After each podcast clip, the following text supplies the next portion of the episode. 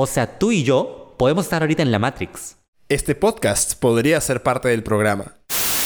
Tú lo mencionaste, las hermanas Guachau... Gua- Las guachiturras. las Guachi, vamos a llamarlas las Guachi, ¿ya? En la escena en la que Neo va a hablar con el arquitecto, Volaste. volé. O sea, yo no entendí un carajo de lo que estaban hablando Sí, sí, en sí. ese momento. No, tú y millones de personas, yo incluidas, ¿ah? Mi, mi cacharro era como el de la mujer esa del meme, la que está calcula haciendo cálculos. Tal cual. Así igualito, era como que, ¿What the fuck? ¿Qué mierda? Y yo decía, ¿qué chucha está diciendo, huevón? ¿Has entendido?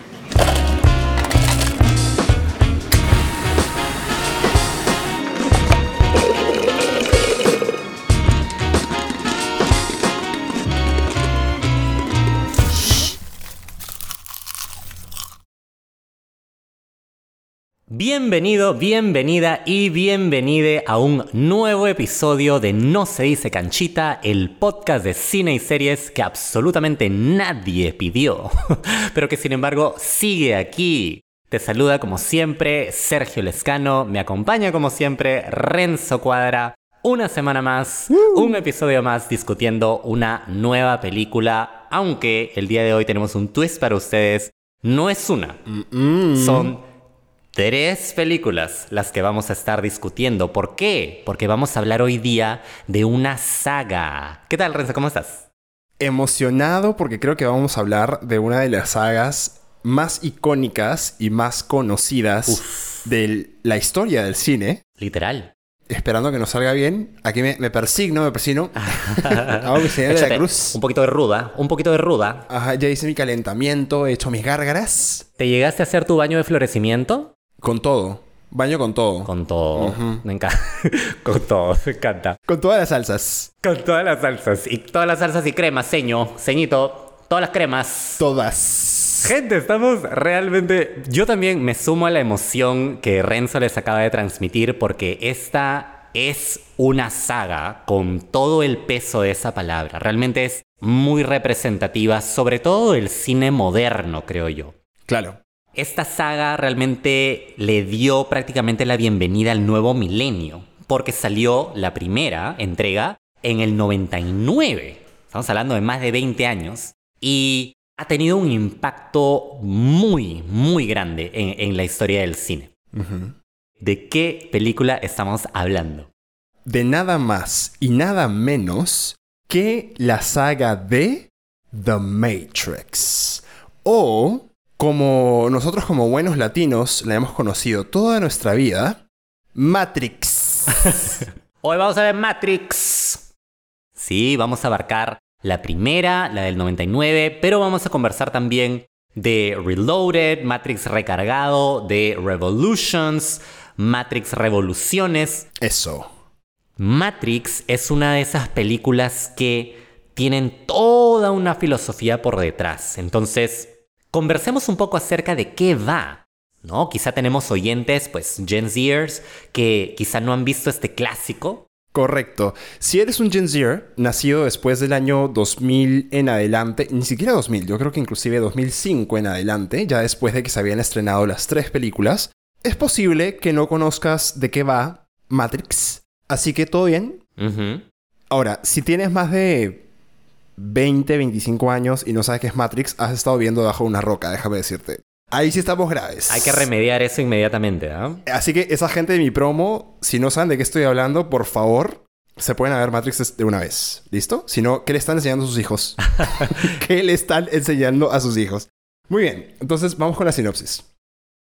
El hacker informático Neo acepta la invitación de una bella mujer extraña que lo lleva a descubrir una verdad chocante.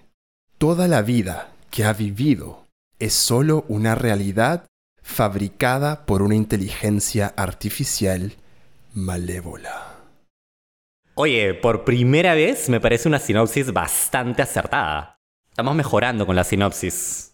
Estamos mejorando. Eso somos IMDb y yo pensando como uno. Ajá, ajá.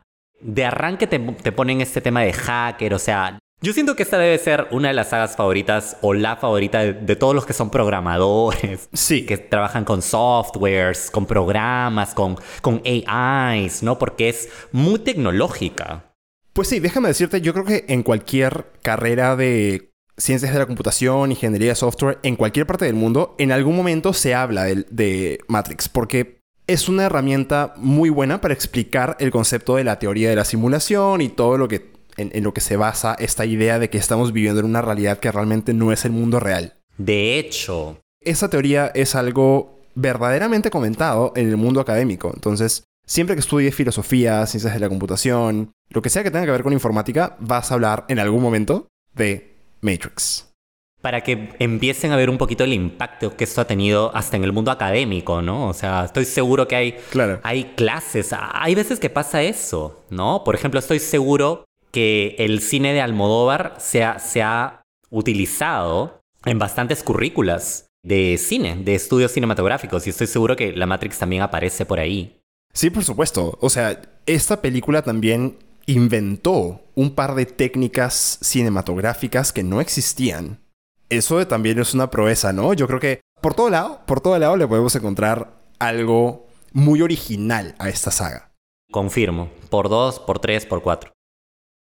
Conversemos entonces acerca de quién nos trajo esta película a nuestras vidas. Coméntanos, Renzo. Esta película fue creada por las hermanas Wachowski. Uh -huh. Lana y Lily Wachowski, que cuando hicieron esta película tenían nombres distintos. Se llamaban Larry y Andy Wachowski. Sucede que ellas tuvieron una conversión, ¿no? Y el día de hoy se identifican como mujeres. Algo bastante inédito, de hecho, en, en, el mundo del cine a nivel de director, creo yo. Tenemos hace poquito el caso de Ellen Page, que transicionó a Elliot Page. Ajá. Pero en directores creo que este es el único caso que, que se me viene a la mente. Tienes toda la razón. En directores de este nivel, no tan mediáticos, creo que es el único caso, no, al menos yo no conozco de otro. Sí, loco, loco, loco, loco. Han, marcaron un precedente también con eso las, las Wachowski. Exactamente. A partir de ahora las vamos a llamar solamente las Wachowski. Uh -huh. Son nuestras hermanas. Me parece muy bacán que se hayan atrevido a hacerlo, la verdad. O sea, falta en, en Hollywood y en el medio cinematográfico, artístico, más personas que, pues, que se atrevan a ser auténticas, ¿no? De hecho, o sea, nunca, nunca va a ser eh, suficiente la cantidad de personas auténticas. Total.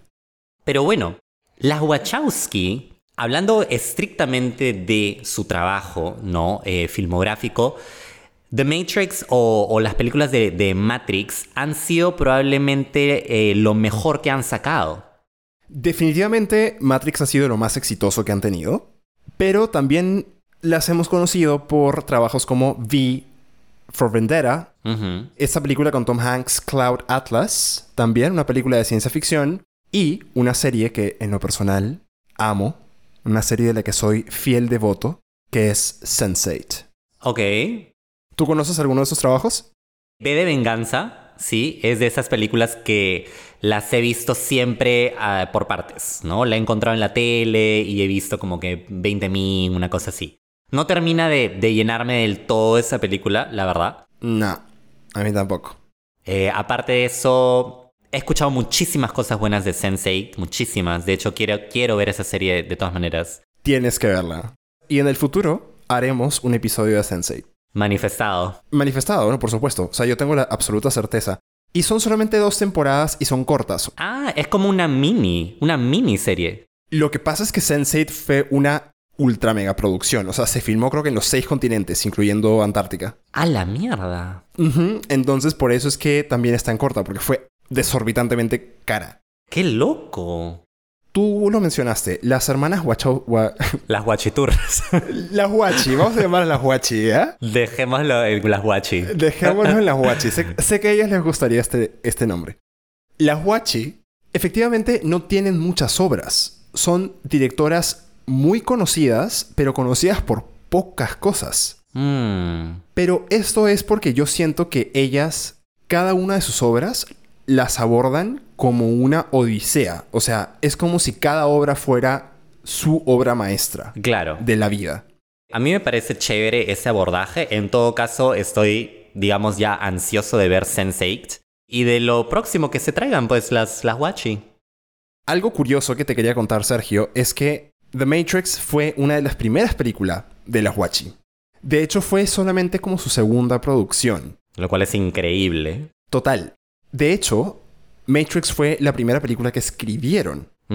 Y les tomó varios años terminar la historia y todo el concepto.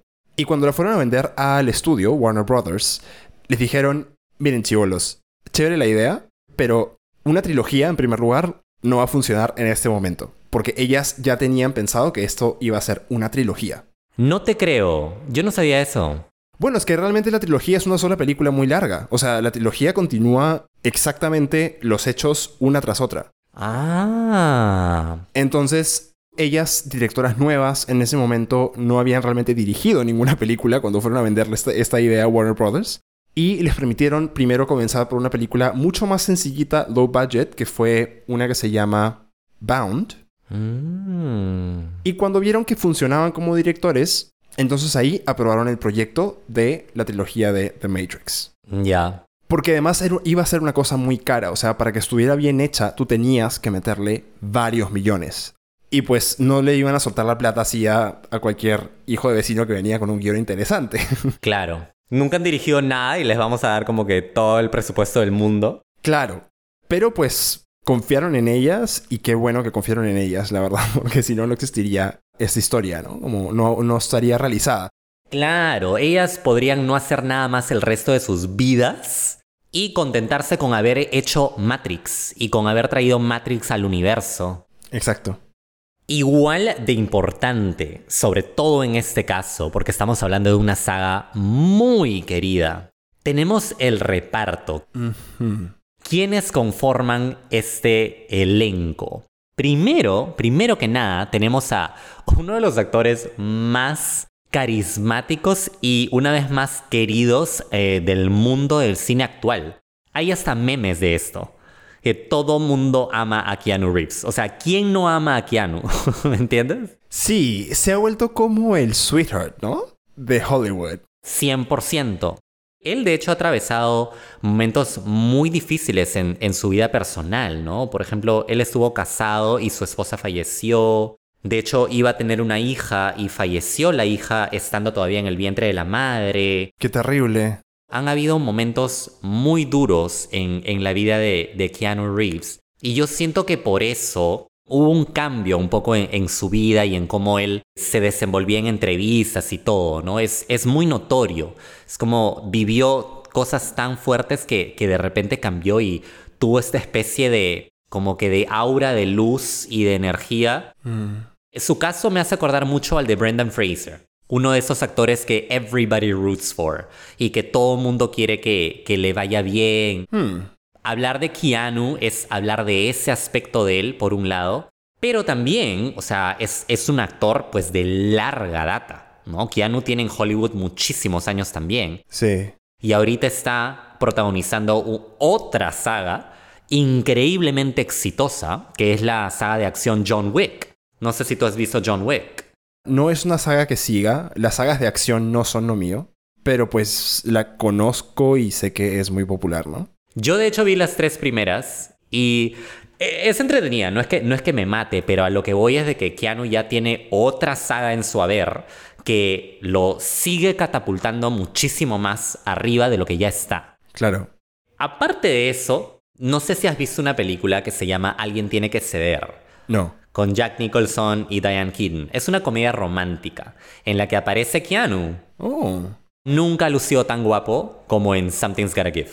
Nunca. Así que a todas las fans, los que les gusta Keanu eh, físicamente, tienen que verlo en Alguien tiene que ceder. Puta, Interpreta a un doctor, a Dreamy Doctor. Ok, McDreamy. Sí, tiene, tiene una escena de, de frontal nudity también, ¿no? En el minuto 12. ¿Cómo sé eso? No sé. Pero bueno, ahí está el dato. Bueno, vamos a parar esta, este, esta grabación para poder ver es- la película. ahorita regresamos, ahorita regresamos. Bueno, la verdad es que yo no he seguido la carrera de Keanu más allá de Matrix. Una película por lo que sí lo reconozco mucho es Constantine. Sí, sí, sí, sí, sí la vi. No me gustó. No, no es una gran película, pero yo la he visto por alguna razón. Es que tiene una seguida de culto. Lo que pasa es que está basado en un cómic o un videojuego, si no me equivoco. Una de las dos. Entonces, por eso es que ya hay fans previos a la película, ¿no? Ah, ya, ya, ya. Pero a lo que quería llegar es, yo siento que Keanu es bastante unidimensional, en el sentido de que siempre hace de un personaje que básicamente es el mismo, pero en diferentes historias.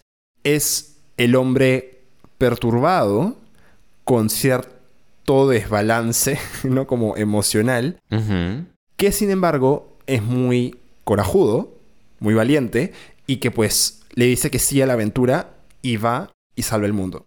Siento que eso es un poquito el, la narrativa que Keanu maneja, y honestamente yo lo veo igual. Todos sus personajes son cortados con el mismo molde. Déjame decirte que no eres el único que opina eso. Yo he leído infinidad de artículos que enfatizan lo mismo, que Keanu pues es alguien que no tiene el rango actoral que tiene un Leonardo DiCaprio, pues, Mm. ¿no? Un Brad Pitt, qué sé yo.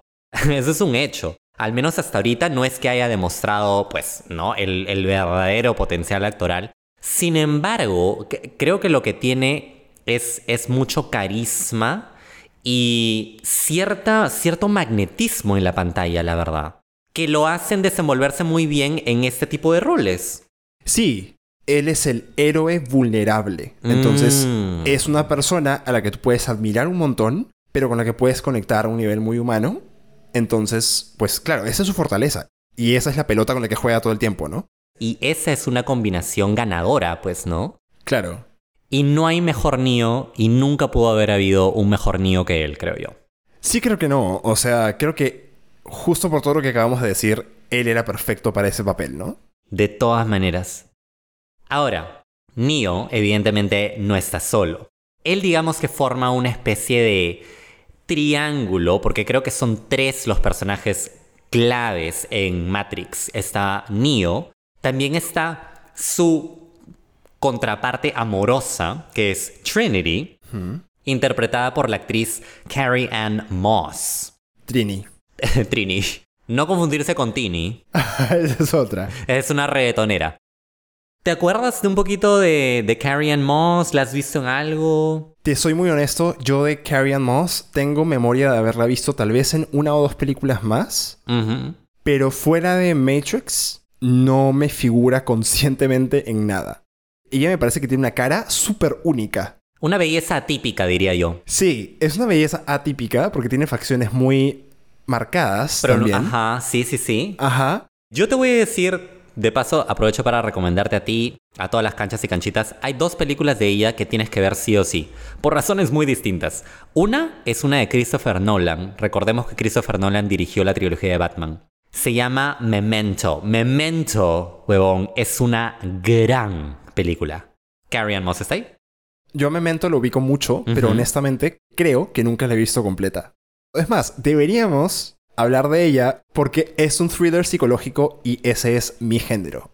Memento es un mindfuck. Mindfuck. No, o sea, te, te raya, te huele el cerebro Memento. Y, y nada, Carrie Ann Moss pues está en esa película. Y hay otra película muy dulce, pun intended, porque la película se llama Chocolate. Es una película del 2000 donde Carrie Ann Moss tiene un rol secundario, pero es, una película eh, simpática que si por ahí puedes ver, chévere. Ok, creo que ya habías hablado de esta película en otro episodio. Quizá es como un placer culposo mío. Ok. Sí, no es la mejor película del universo, pero siempre que la encuentro en la tele, siempre la veo. Y me trago chocolates mientras la veo. Comiendo tu sublime y viendo... Ajá, se me chorrea así el, el helado de chocolate, así, ¿no? Ahí está, los dedos marrones, asquerosos, pero riquísimo. Ah, Bueno, hay un actor más que tú hablaste de una trilogía. Ese actor yo creo que la completa porque son los tres protagonistas que son, digamos, el lado bueno de la historia. ajá. Y estamos hablando de Lawrence Fishburne, que interpreta a Morfeo, Morpheus. Al igual que Carrie Ann Moss, este es un pata que yo la verdad no reconozco mucho, a pesar de que sé, a él sí lo he visto en más películas, pero no sé identificar ninguno de los roles. Mm. Tengo la sensación de que siempre hace de este pata de porte marcial. Siempre hace como de policía, ¿no? O sea, e- este pata que es como muy disciplinado, que es como muy sabio, digamos, dentro de lo que hace, ¿no? Y Morfeo es así. Morfeo es el capitán de una nave. Y también es un líder, ¿no? Dentro del grupo. Particularmente de Lawrence Fishburne, de los tres que acabamos de mencionar, es de quien menos sé. Y, y siento que es algo que ya hemos mencionado anteriormente, es más un character actor, así como Amy Adams. Sí. Porque ha aparecido en muchísimas películas, pero uno nunca recuerda una película por él. Excepto Matrix, donde creo que efectivamente, o sea, a menos en mi mente, es el rol más protagónico, más notable de él, ¿no? 100%. Y lo mismo podríamos decir de Carrie Ann Moss. Lo mismo, exactamente. Bueno, el caso de Keanu sí es distinto porque él sí ha tenido más, como ya hemos mencionado, eh, sagas en su haber, etc. Sí. Pero al menos Carrie Ann y Lawrence, o sea, este rol es el rol por el cual la gente los reconoce. Hay una película interesante, no te voy a decir que es excelente, pero sobre todo este tema de la pandemia, que se llama Contagio, de Steven Soderbergh. Y aparece este pata, ¿no? Lawrence Fishburne. Es un actor competente. Sí, déjame decirte que es interesante que actores que lograron un reconocimiento tan alto en una película como Matrix, uno podría hacerse la idea de que tanto Keanu como Carrie Moss y como Lawrence Fishburne serían estrellas del cine de acción de ahí a futuro, pero no ha sido tanto así. O sea, han estado un poco en ese tipo de películas, especialmente Lawrence, pero mm, estrellas, estrellas no, no han sido, excepto Keanu. Sí, sí, sí, es verdad, es verdad. Ambos yo los denominaría como character actors, definitivamente. Se mimetizan con sus roles y nunca son lo principal de una película, ¿no? Tienes razón. Quiero hablar de un cuarto actor, que es Hugo Weaving. Es el que hace del agente Smith, el enemigo, por excelencia, de Neo. Ujú. Yo diría lo mismo de él que acabamos de decir de Carrie Ann Moss y de que Lawrence Fishburne. Lo recuerdo en varias películas, pero nunca como el papel estelar. Para mí su rol más conocido es el de Elrond, el elfo, en El Señor de los Anillos, que por supuesto, igual icónico ese personaje. Absolutamente icónico. Él, yo siento que calza perfectamente en el personaje a nivel de su aspecto. O sea, es un tipo con cara de malo, cara de pocos amigos, Sí. con los lentes de sol, el mentón pronunciado, 10 líneas en su frente. exactamente, y el porte perfectamente recto, ¿no? Sí. Honestamente, el vestido del Agent Smith a mí me parece un personaje del cómic vuelto a la vida. Es que yo siento que el casting es buenísimo en esta saga. Es muy La bueno. verdad. La, la chuntaron con todos. Con todos realmente. Total, total. Entonces, bien ahí, bien ahí, hermanas Huachi, se hicieron una con este cast. Punto para las guachi. Bueno, y quería mencionar también algo de premios. En mi research me di cuenta de que la película número uno, The Matrix, ganó cuatro premios Oscar. A mejor edición, mejor sonido, edición de sonido o efectos de sonido y mejores efectos visuales. Creo que ninguno de las cuatro nos toma por sorpresa. O sea, creo que la proeza de la película a nivel técnico va mucho por ahí. Estamos hablando de una de las películas con las mejores escenas de acción vistas. Definitivamente. O sea, esos son monstruos de escenas. Entonces, no, no sorprende para nada y más bien muy merecidos esos premios Oscar. Totalmente merecidos. Ahora, lamentablemente, las películas 2 y 3 no replicaron el éxito a nivel de premios de la primera, pero pues ya hablamos de que eso es una saga y que es una sola historia, ¿no? Entonces realmente creo que el mérito finalmente va un poco para las tres. Sí. Y para un poco ir a la, a la contraparte de, de los Oscar, esta película también resonó tanto con, con el público en general, con el público mainstream, el público masivo, que pucha, se llenó de nominaciones para los premios MTV, los, los premios Kids Choice, los premios Teen Choice, o sea, fue exitosa y premiada en todas las esferas del cine, no solo las más elitistas, sino también eh, la- las más Populares. las más populares, exactamente. Y es que efectivamente hay un antes y un después en la historia del cine con The Matrix. Es un parteaguas. Por supuesto.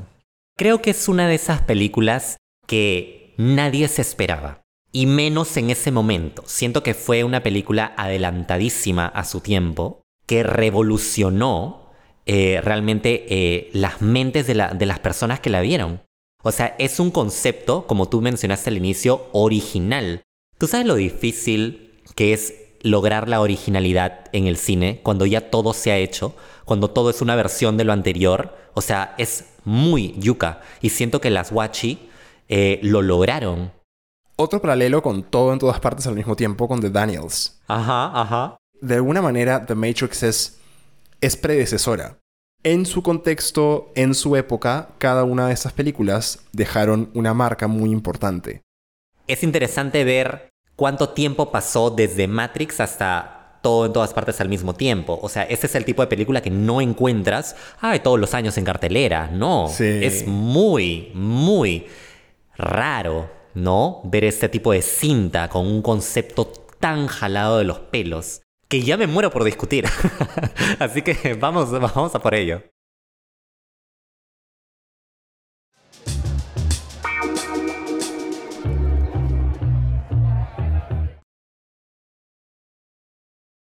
Perfecto. Entonces, ya que revisamos el cast, hablamos de la Huachi y de toda la gente que está detrás de la producción, comencemos a setear la escena. ¿De dónde parte todo? Para poder realmente hablar de, de la Matrix, eh, de las películas en sí, tenemos que realmente entender el concepto detrás, que por cierto me parece algo absolutamente brillante. Lo que nos plantean las hermanas Wachowski es básicamente que el mundo tal cual lo conocemos, ¿no? El aire que respiras, tus amigos, tu chamba, tu carrera, todo, todo a tu alrededor, lo que ves en la tele, lo que escuchas en la radio, es la Matrix, una construcción de una inteligencia artificial. Es básicamente como, como si estuviéramos viviendo dentro de un programa sofisticadísimo de realidad virtual. Tal cual. Entonces, ¿qué sucede? Si esa es la realidad eh, virtual, imaginaria, creada, ¿cuál es lo real? O sea, ¿dónde realmente están los seres humanos? Y esto es donde se pone realmente interesante. Porque lo que plantean las Wachi es que los seres humanos ahora viven bajo el gobierno de máquinas. Porque ¿qué pasó? En algún momento de la historia de la humanidad, los seres humanos crearon la inteligencia artificial y las cosas se salieron de control. Un concepto que ya películas como Terminator han abordado, por ejemplo. Este tema del apocalipsis de la inteligencia artificial está hoy, pero hirviendo porque Ajá. tú sabes, pues con todo lo que está saliendo de, en, en IA, es un tema muy discutido y hay mucha gente que genuinamente cree que esto puede llegar a pasar. O sea, si inventamos una inteligencia artificial general, o sea, una inteligencia artificial que sea una conciencia pensante, un ser pensante, esa inteligencia artificial nos va a destruir como humanidad. Exacto. ¿Qué, qué detiene a esa inteligencia artificial de rebelarse contra nosotros, sus creadores, y exterminarnos? Exactamente. La historia de, la del- de Matrix va de, de esa manera, ¿no? Y lo dicen muy claramente. En el pasado, los humanos utilizaban a las máquinas. En el presente, en el universo de Matrix, las máquinas utilizan a los seres humanos como una fuente de energía. Entonces somos como sus esclavos. Y es tan literal como suena, ojo, porque estas máquinas crían seres humanos, Cultivan, podemos llamarle así. cultivan. Estas máquinas cultivan seres humanos. O sea, los seres humanos ya no nacen en el mundo que nos plantea eh, la Matrix. Son cultivados. Cultivados desde embriones para convertirse en fuentes de energía para las máquinas. Entonces hay campos de cultivo. Piénsese en campos, pues no de maíz, pero en vez de maíz está lleno de fetos. Sí, o sea, exactamente lo que hacemos los seres humanos con las gallinas, los pollos, las vacas, los cerdos. Exactamente eso, pero las máquinas hacia nosotros, ¿no? Yo creo que incluso más cruel y más sanguinario, porque estos fetos eh, están conectados a máquinas y permanecen conectados hasta el fin de sus vidas. O podríamos decir que en realidad es más piadoso que lo que hacemos nosotros con los animales en este momento, porque la experiencia consciente del ser humano no es que está conectado a una máquina durante toda su vida. La mente de ese ser humano está conectado a la Matrix. Entonces, tu experiencia como ser humano durante toda tu vida es que estás viviendo en lo que solía ser el planeta Tierra anteriormente. Y vives una vida, entre comillas, normal dentro de la simulación. Exacto. Es interesante, ¿no? Porque sí, e- este concepto de la Matrix, de por qué fue creada la Matrix, evidentemente fue porque como una especie de solución, casi de placebo, estas máquinas pues crean esta, este programa en el cual nosotros podemos tener una vida similar a la que teníamos previo a la aparición de estas máquinas. Exacto, una vida entre comillas plena. Ahora, dentro de todos los seres humanos que existen y que están pues conectados a la Matrix, existen ciertas personas, muy contaditas, que tienen la sensación de que algo está mal en el mundo. Como que algo no está en orden, que hay algo extraño. Neo es una de esas personas.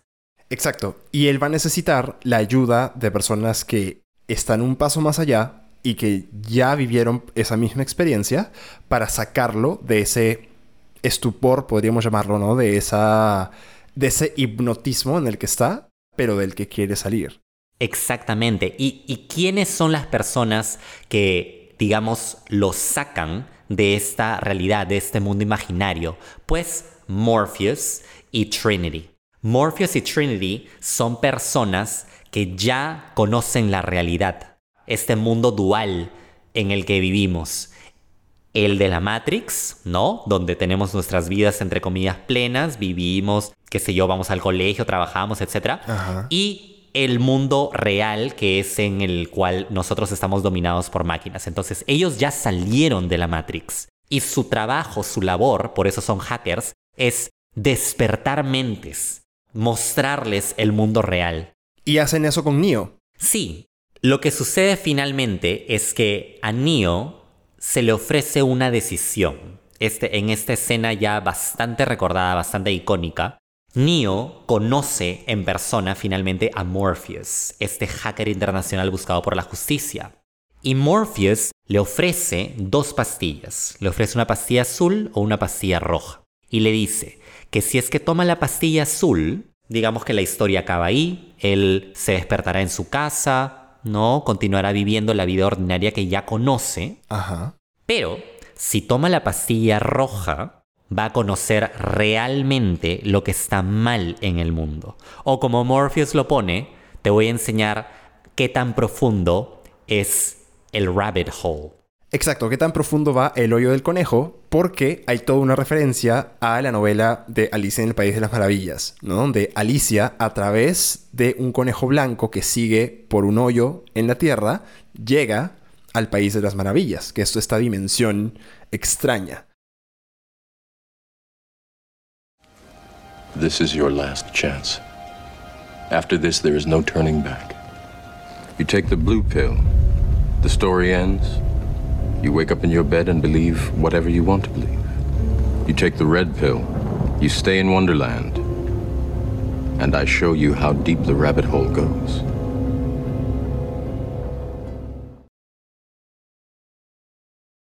Y es súper interesante esta comparación porque digamos que en- por el lado de Alicia eh, llega al país de las maravillas. Ajá. Contradictoriamente, ¿no? Eh, Neo llega a lo más alejado posible de un país de las maravillas. Neo, cuando finalmente, porque evidentemente elige la pastilla roja, él quiere conocer cuál es la realidad, pues se le muestra un mundo de penumbra. O sea, es básicamente como que lo meten a una pesadilla, literal, donde le explican lo que nosotros acabamos de decir.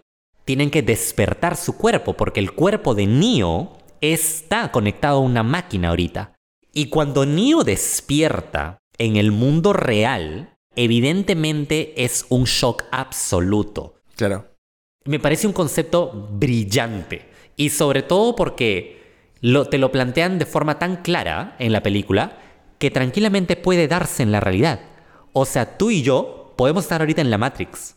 Este podcast podría ser parte del programa. Exactamente, una, una suerte de placebo Un placebo. para que la gente esté tranquila y no busque lo que está mal en el mundo. A mí me flipa. Me flipa este concepto, me saco el sombrero, me saco el sombrero por este concepto de, de las guachí.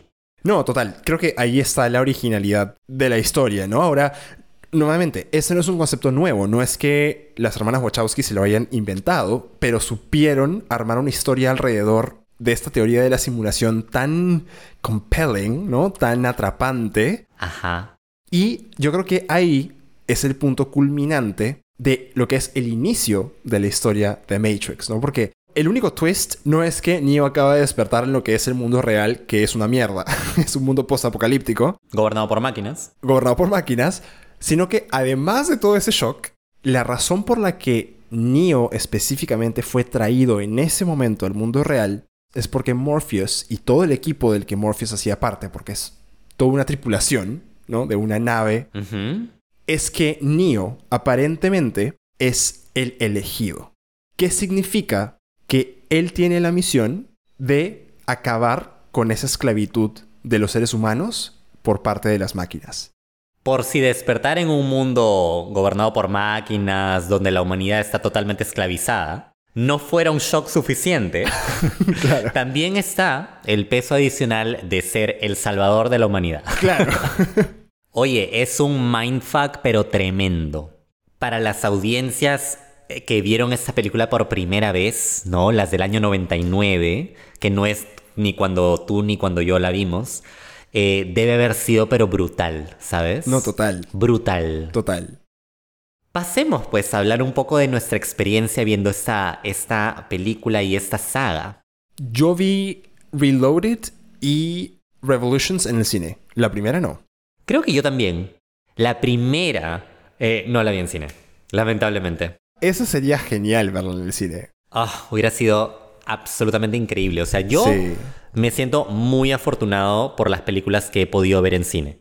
Harry Potter, El Señor de los Anillos, eh, Los Juegos del Hambre, Kill Bill. Sin ir muy lejos, todo en todas partes al mismo tiempo. O sea, Mm. olvídate, ¿no? Experiencias alucinantes. Pero Matrix sí es una que me queda como que... ¡ah! La espinita. Claro, ¿por qué no salió como que unos cuantos años después para poder experimentarla en pantalla grande? Sí. Pero bueno, hablemos entonces de, nuestra experiencia viendo esta pela.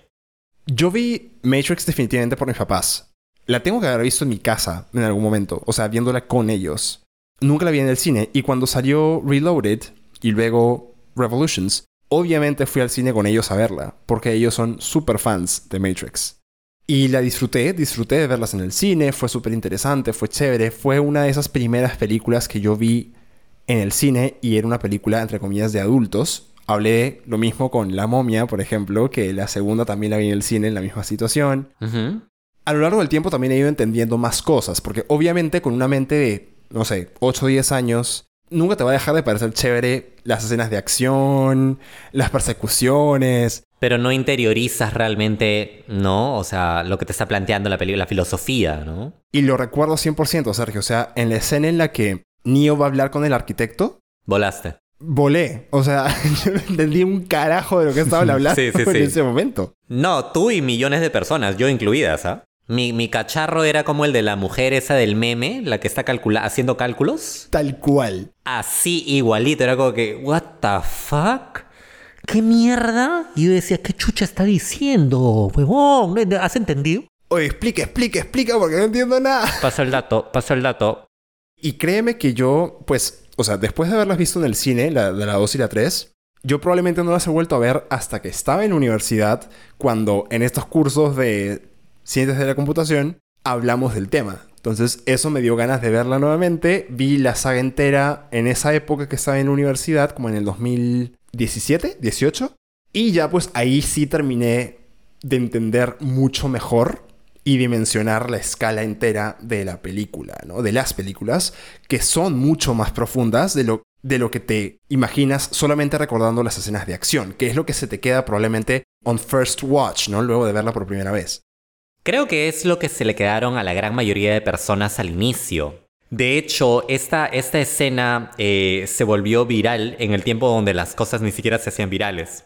Esta escena final donde Neo hace esta especie de esquivar, ¿no? Las balas de la gente, se hizo recontra viral. Recontra. No existían los memes, pero todo mundo la referenciaba y todo mundo eh, lo hacía. O sea, yo tengo el recuerdo vívido de gente haciendo como que esa, esa motion con el cuerpo, ¿no? Haciendo ese movimiento, diciendo, Neo, Neo, Matrix, ah, la concha de su madre. Claro. Creo que esas eran las cosas. La gente que experimentó esta película de niño eh, o de casi adolescente, creo que se llevó más que nada eso, ¿no? El, el mundo cool. Definitivamente. Porque a todo esto, déjame decirte que si hay una palabra para mí que resume las películas de la Matrix es cool. esta tiene que ser una de las películas más cool del universo. Y me excito cuando lo digo porque No lo puedes contener. no, no puedo. Me satura, me satura. Me satura Matrix con lo cool que es. Las peleas son cool, las escenografías son cool, los outfits son cool. La música. El. Child, esa música, cuando lleguemos a eso, el verdadero rave. ¿no? Prepara el mm. éxtasis. Quiero solamente dar un por dos gigante a la palabra meme que tú dijiste, porque literal, o sea, esto fue un meme en una época pre-red social. O sea, los memes no los veías en TikTok, los veías en tu vida real. Exacto. En una fiesta con tus patas, de pronto hacían chongo con el, ah, me tiro para atrás y esquivo tus balas, ¿no? Este, de esquivo tus dardos venenosos. O sea, había mil referencias, películas que han referenciado Matrix. Shrek.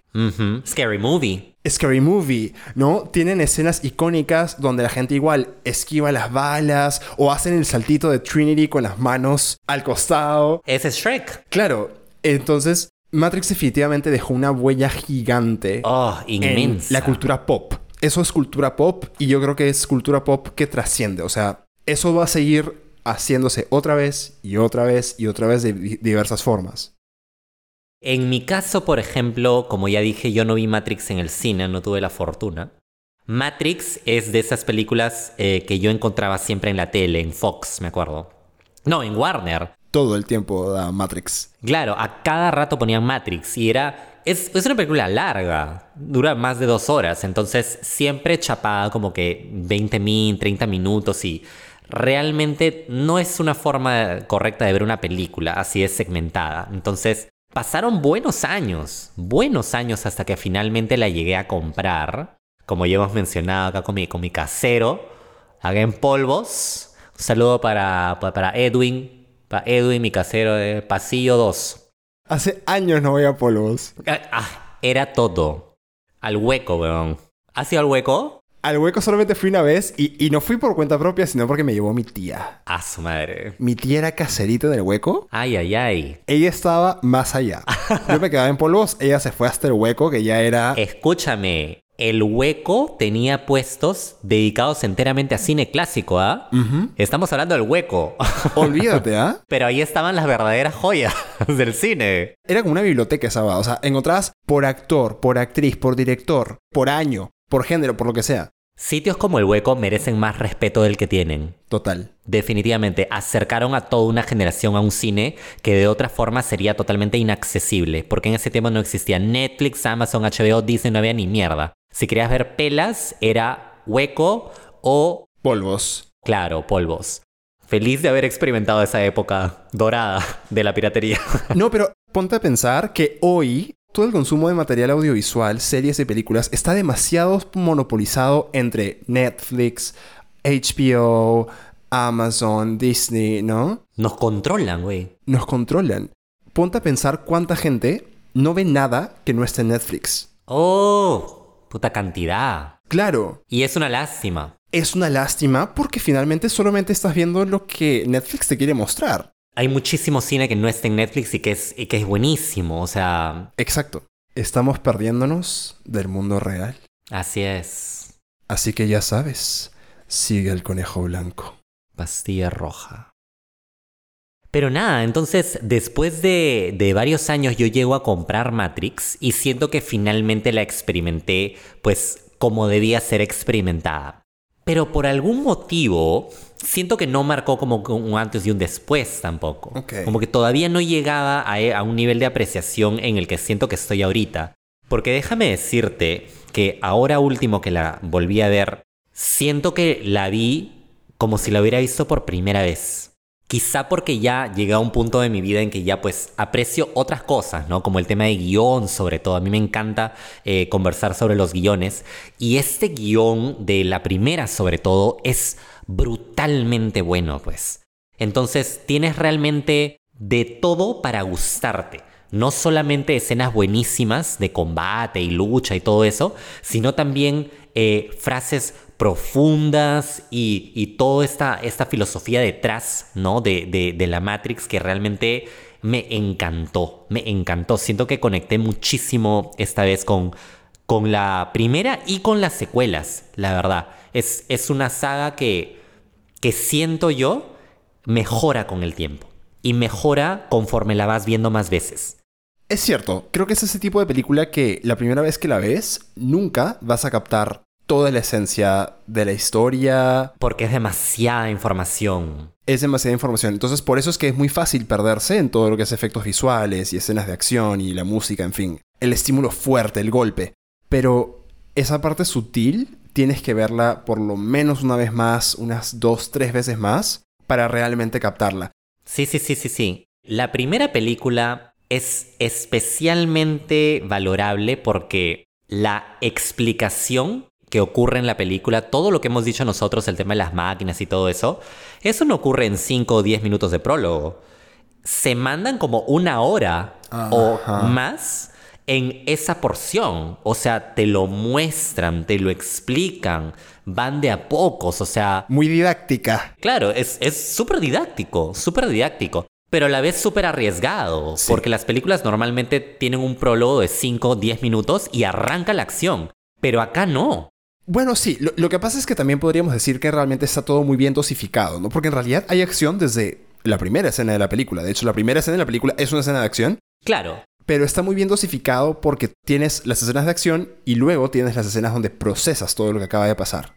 Buena palabra. Yo también creo que la primera tiene un equilibrio impecable.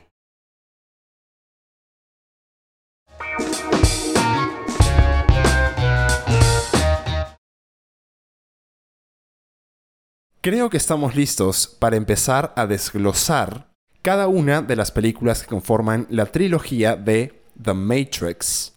Pero, evidentemente, rescatando, ¿no? Lo más saltante. Ok, bravazo.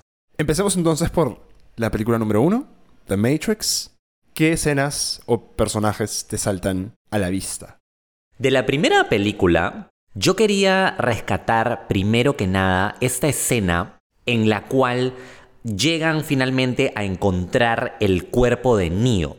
Lo que me parece más bacán de esta, de esta secuencia es lo visceral que es y lo, lo realista. Eh, realmente los efectos visuales son muy buenos, ¿no? O sea, tenemos literal el cuerpo de Neo en una especie de como cápsula sumergido en una especie de líquido piénsese como una especie de líquido amniótico y él está pues conectado un montón de tubos a su cuerpo y está dándole energía a, las máquinas, ¿no?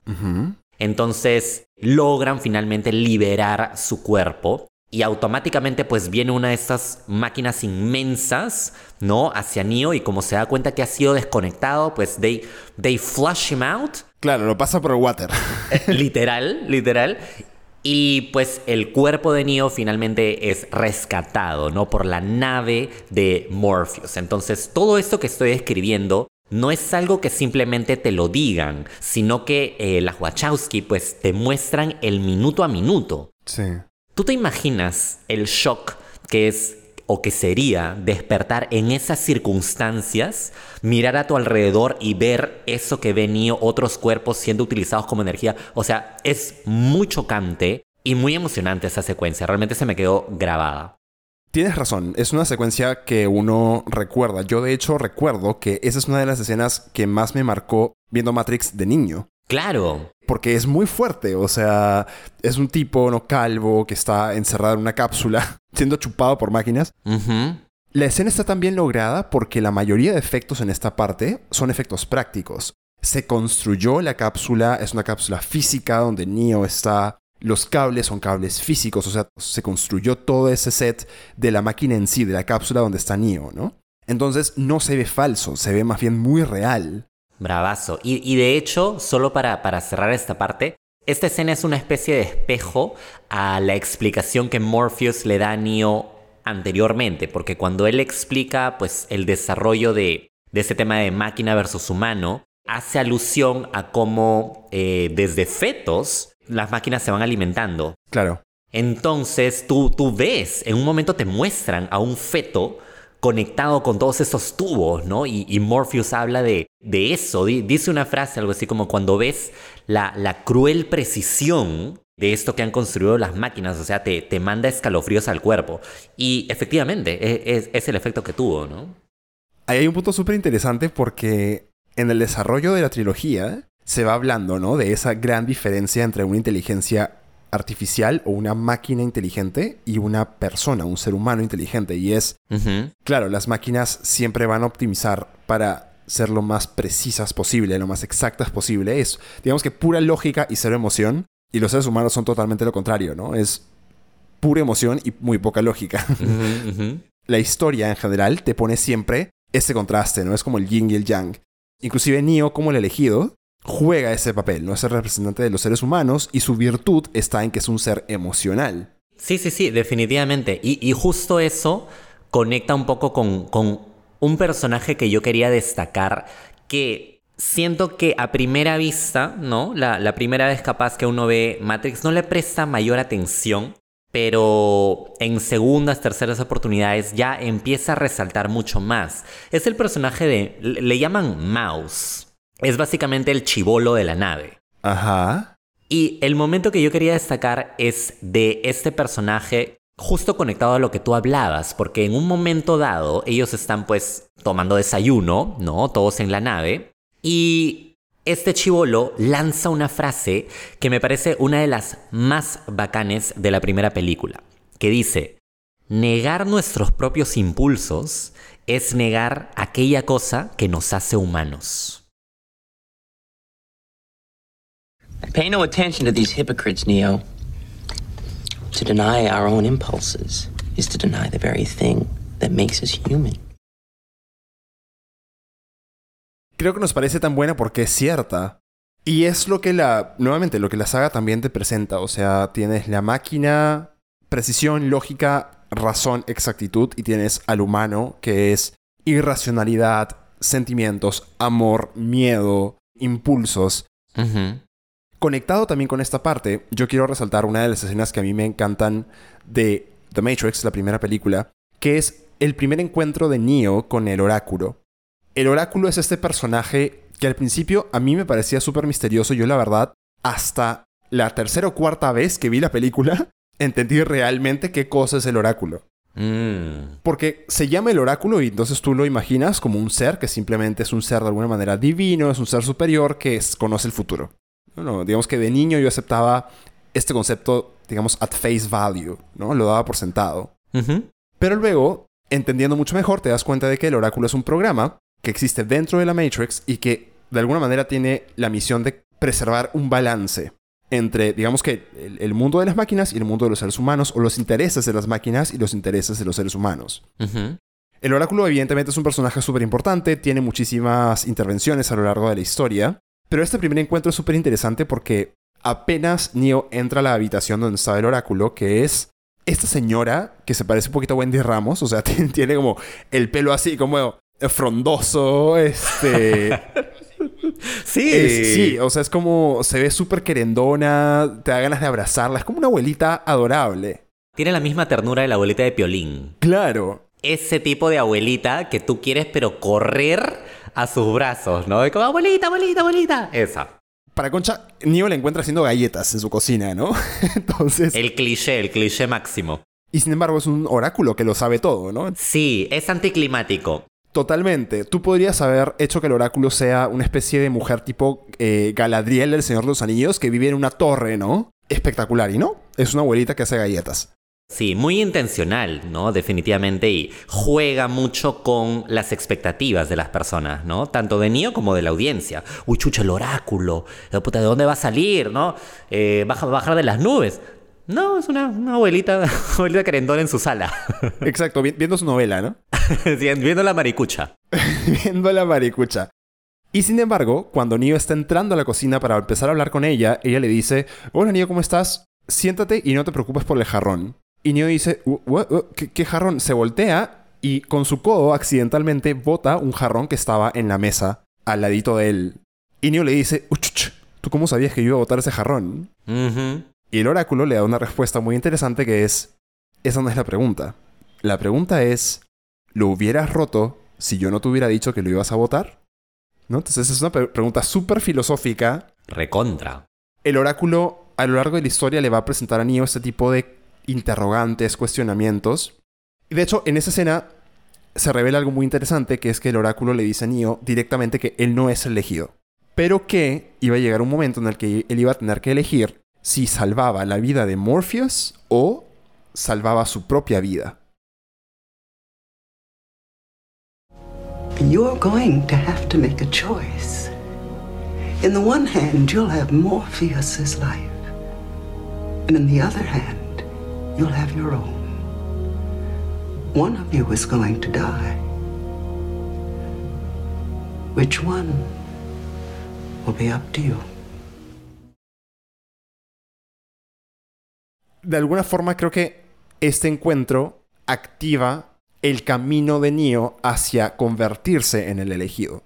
Es lo que más o menos lo pone a él en curso para llegar a ser eso que estaba de alguna manera destinado a ser. Sí, de hecho a mí también me gustó mucho esta escena, me gustaron todas las escenas con el oráculo, porque es, es un personaje muy bien escrito, creo yo. O sea, muy enigmático. Eh, sus conversaciones entre ella y Neo siempre te dejan rascando de la cabeza. sí. Te habla en acertijos, te habla en frases un poquito como confusas, ¿no? Y cuando tú le preguntas algo, ella te da una repregunta. Entonces nunca te da exactamente lo que tú quieres. Sí, es un poquito como Yoda, versión abuelita, ¿no? Hasta un parecido tienen. ¿ah? podría ser, podría ser. Creo que es el mismo tipo de papel, ¿no? El que te hace las preguntas incómodas, el que te, hace cuestionarte tu realidad, tus decisiones, en fin. De todas maneras, de todas maneras, son, son highlights. Son highlights de todas las películas El Oráculo. Sí. Quisiera saltar un poquito hasta el final de esta primera entrega, ¿no? De Matrix cuando Neo ya se enfrenta directamente con el agente Smith en una especie de... en un subway. Y Neo digamos que pierde el enfrentamiento. O sea, la lucha pues la pierde y este pata le dispara. Le dispara no una, sino un chingo de veces. Y Neo efectivamente muere. Muere en la Matrix y muere en el mundo real. Sí. Quería rescatar este momento porque ahí es cuando Trinity estando ya ¿no? en, el, en el mundo real, el mundo de las máquinas, le confiesa a Neo algo que le había dicho el oráculo. Volvemos al oráculo, porque el oráculo se reunía con todo el mundo, ¿eh? con Morpheus, con Trinity, con todos. Era la, psicóloga de todo el mundo en esa, en esa historia. Literal, todo el mundo comía sus galletas. Todo el mundo comía sus galletas. Ajá. Eh, lo que le dijo el oráculo a Trinity fue que ella se enamoraría del elegido. Entonces ahí Trinity le confiesa, le dice, Neo, tú no puedes estar muerto. No puedes estar muerto ahorita porque el oráculo me dijo esto y yo te amo a ti. Y puta, me pareció un momento muy chévere como, digamos, conectaron todas esas, todas esas escenas, ¿no? El enfrentamiento de Neo con el agente Smith, lo que le dijo el oráculo a Trinity, lo que Trinity le está diciendo ahorita a Neo. Ah, y para colmo, la nave está rodeada de sentinelas. O sea, más tensa, más tensa y más eh, emocionante no puede ser esa secuencia. Claro. Y cuando finalmente chapan Neo y Trinity, visualmente es hermoso, porque no debería ser romántico. Están en una nave, o sea, no es que estén en, París o en, una, en un bote, ¿me entiendes? Están en una nave, así todo, todo bleak, todo, toda opaca, a punto de ser asesinados por centinelas hay como cortocircuito en la nave, entonces salen estas especies de chispazos, pero todo eso añade al romanticismo, ¿no? Dentro de este mundo tan tecnológico. Yo disfruté mucho de esta confesión amorosa tan atípica.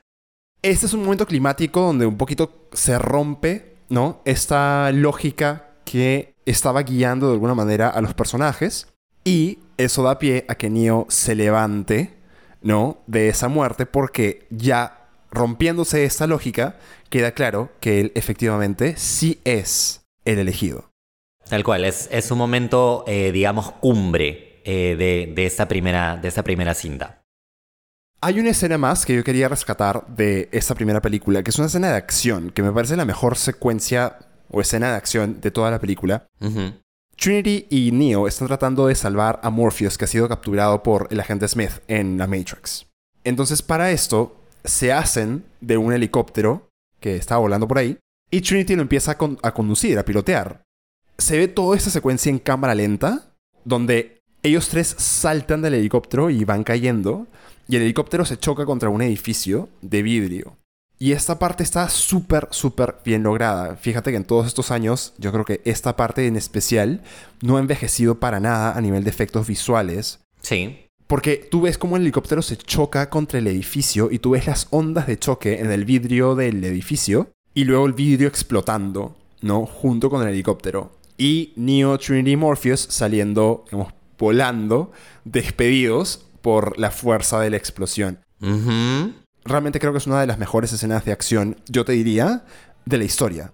Concuerdo, ¿ah? Concuerdo. Yo recuerdo muchísimo eh, esa escena. Es un verdadero highlight, es un placer visual. Me hace acordar al, a cuando conversábamos del Tigre y el Dragón, que esta escena final de lucha entre Julien y Jen, porque ya sabes que viene esa parte, ¿no? Es como que te alistas, ¿no? Es como que ya, ya, ya, ya, ya, ya, ya viene, ya viene, despierta, despierta. Claro. y sí, esta escena tiene todo eso. Sí. ¿Qué tal si continuamos conversando acerca de eh, Matrix Reloaded, que también, a propósito, no tiene escasez de escenas de acción? Mm.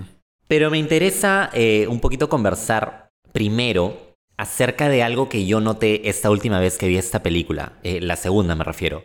Yo no me acordaba lo cargado de religión que es esta película, esta segunda película. Hay muchísimos paralelos con todo el tema de, de la fe, la- el concepto del Mesías, del Salvador, yo siento que es como un, un- Podría ser una película religiosa, solo que con escenas de acción. Sí, súper de acuerdo, súper de acuerdo. O sea, Matrix tiene muchísimos elementos filosóficos que es obvio, pero también tiene muchos elementos religiosos. Y del cristianismo particularmente. Está el tema de la fe, el tema de apostar por una figura mesiánica que va a venir a salvarnos a todos de una desgracia inminente, ¿no? Es muy interesante, de hecho, porque el tema de la religión, todo el mundo lo conoce, ¿no? Sobre todo Perú es un país bastante religioso, Latinoamérica en general. Es un cantar que ya conocemos, pero verlo de esta forma es, es novedoso, ¿no? Y, y te hace cuestionarlo. Te hace verlo con, con nuevos ojos. Entonces, ¿qué, ¿qué es lo que sucede en la segunda película? Básicamente tenemos dos bandos en Zion. Zion es la ciudad, la última ciudad humana. Ajá. El primer bando está liderado por Morpheus. Es el bando de los creyentes, los que creen en esta profecía, en este Mesías que va a venir a salvar a la humanidad y que va a dar fin a la guerra entre máquinas y humanos. Que a todo esto, Zion o Sion es un nombre bíblico.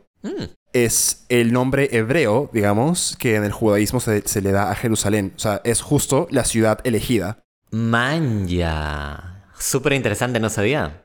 De hecho, los, los Rasta, eh, los Rastafari, que también son una especie de religión, hablan mucho de Zion también, utilizan este concepto. ¿No has escuchado la canción de Bob Marley? Iron Lion Zion. No, pero lo voy a escuchar ahora mismo. Bob Marley habla de Zion en todas sus canciones. Oye, qué excelente, qué excelente dato, eh, Renzo, que nos estás dando. Ahorita mismo todos a Spotify, a YouTube, a buscar este Bob Marley más Zion. A ver qué encontramos, ¿no? Una- unas joyitas por ahí. Obvio. Pero bueno, nada, vol- volviendo a este tema, ¿no? Morpheus lidera ese, ese bando, ¿no? Entonces, eso es claramente eh, una analogía de- del cristianismo, ¿no? De la gente que aboga por este Mesías, el Salvador, que, que vino a salvarnos o que va a venir, ¿no? Eventualmente a salvar a la humanidad. Claro. Y del otro lado están la gente más pragmática, la gente un poco ajena a, a la religión, que, que simplemente decide vivir la realidad, vivir el enfrentamiento que está habiendo entre máquinas y humanos, sin esperanzarse de, una, de un salvador divino. Ajá. Este aspecto siento que por primera vez lo noté en la magnitud que realmente te lo dan y, y me pareció sumamente interesante. Buen apunte ahí. Es algo que se sumó a la segunda película y también a la tercera, que no tenían mucho la primera, que me parece muy bacán, ¿no? Sí, Claro, ves al elegido, que ya se conocía desde la primera película, pero ya no dentro del entorno inmediato del elegido, sino el impacto social, podríamos decirle, ¿no? De, de todo este fenómeno que es que haya llegado finalmente alguien que parece ser el Mesías. Claro. La gente prácticamente se, se ríe un poquito de Morpheus. Dice, ah, pues este, este, pate, este pate está loco. O sea, literal lo dicen, ¿no? Él es un loco, está que, está que cree huevadas, cree, que cree en profecías. Pero, ¿qué acaso no es lo mismo que tenemos todos los días? O sea, la gente que es religiosa, que cree en un credo, no es, no es algo similar. O sea, es, es muy interesante, la verdad. Muy interesante. ¿Tú en qué bando estarías? Ah, su madre. Porque yo lo tengo clarísimo. ¿Ah, sí? Sí, yo estaría en el bando contra Morpheus. En el bando contra Morpheus. Ya. Yo jamás creería que las profecías de un oráculo X en una simulación tendría algún sentido, ¿no? Ajá. Y por otro lado, la lógica también me dice que si hay un elegido y un Mesías que va a venir a salvarnos, entonces va a venir a salvarnos, pues. O sea, ¿de qué me preocupo yo? Porque tengo que rendirle pleitesía. que venga a salvarme ya. que haga su trabajo. Para eso está. Ok, ok, ok. Es interesante porque yo no lo tengo tan claro, ¿sabes? O sea, yo estoy un poco en, en una zona gris. Porque quizás soy un poquito más emotional, más, más sugestionable. Entonces, si viene alguien como Morpheus y me lo pinta así, capaz yo termino creyendo, ¿no? Devoto. Hay un personaje interesante que está un poquito en ese conflicto en la historia, ¿no? Que es Niobe. Niobe es la capitana de otra nave, así como Morpheus, que también es capitán de una nave, que, by the way, tiene un nombre que me parece excelente porque es un nombre como de rapero. Es el Nabucodonosor. Nabucodonosor. Ajá. Y Niobe en algún momento ayuda a Morpheus, pero lo ayuda no porque ella crea en esa profecía, no porque ella crea en la religión, digamos, que Morpheus está profesando, sino porque cree en Morpheus como persona. Porque ella cree, confía, digamos que ciegamente en él como persona, cree que las decisiones que va a tomar van a ser las correctas y por esa razón decide ayudarlo. Totalmente. Y, y, no solamente le pasa a ella, le pasa a varios. ¿ah? En, el, en la segunda entrega, por ejemplo, nos presentan a este nuevo personaje, Link, que es el nuevo operador que reemplaza a Tank y Dozer que mueren en la primera. Y él también habla con su esposa y le dice, cuando veo las cosas que Neo puede hacer, me empiezo a convencer. Link, Morpheus is crazy. No doubt. But Tank and Dozer believed him, and I'll tell you what. Listen, after being on that ship and seeing Neo do the things he can do, I gotta say, I'm starting to believe him too. Estamos ante todo un dilema de, de fe. Eso creo que es un factor bastante, bastante atractivo eh, de la segunda película porque realmente no lo ves en muchas otras cintas, ¿ah?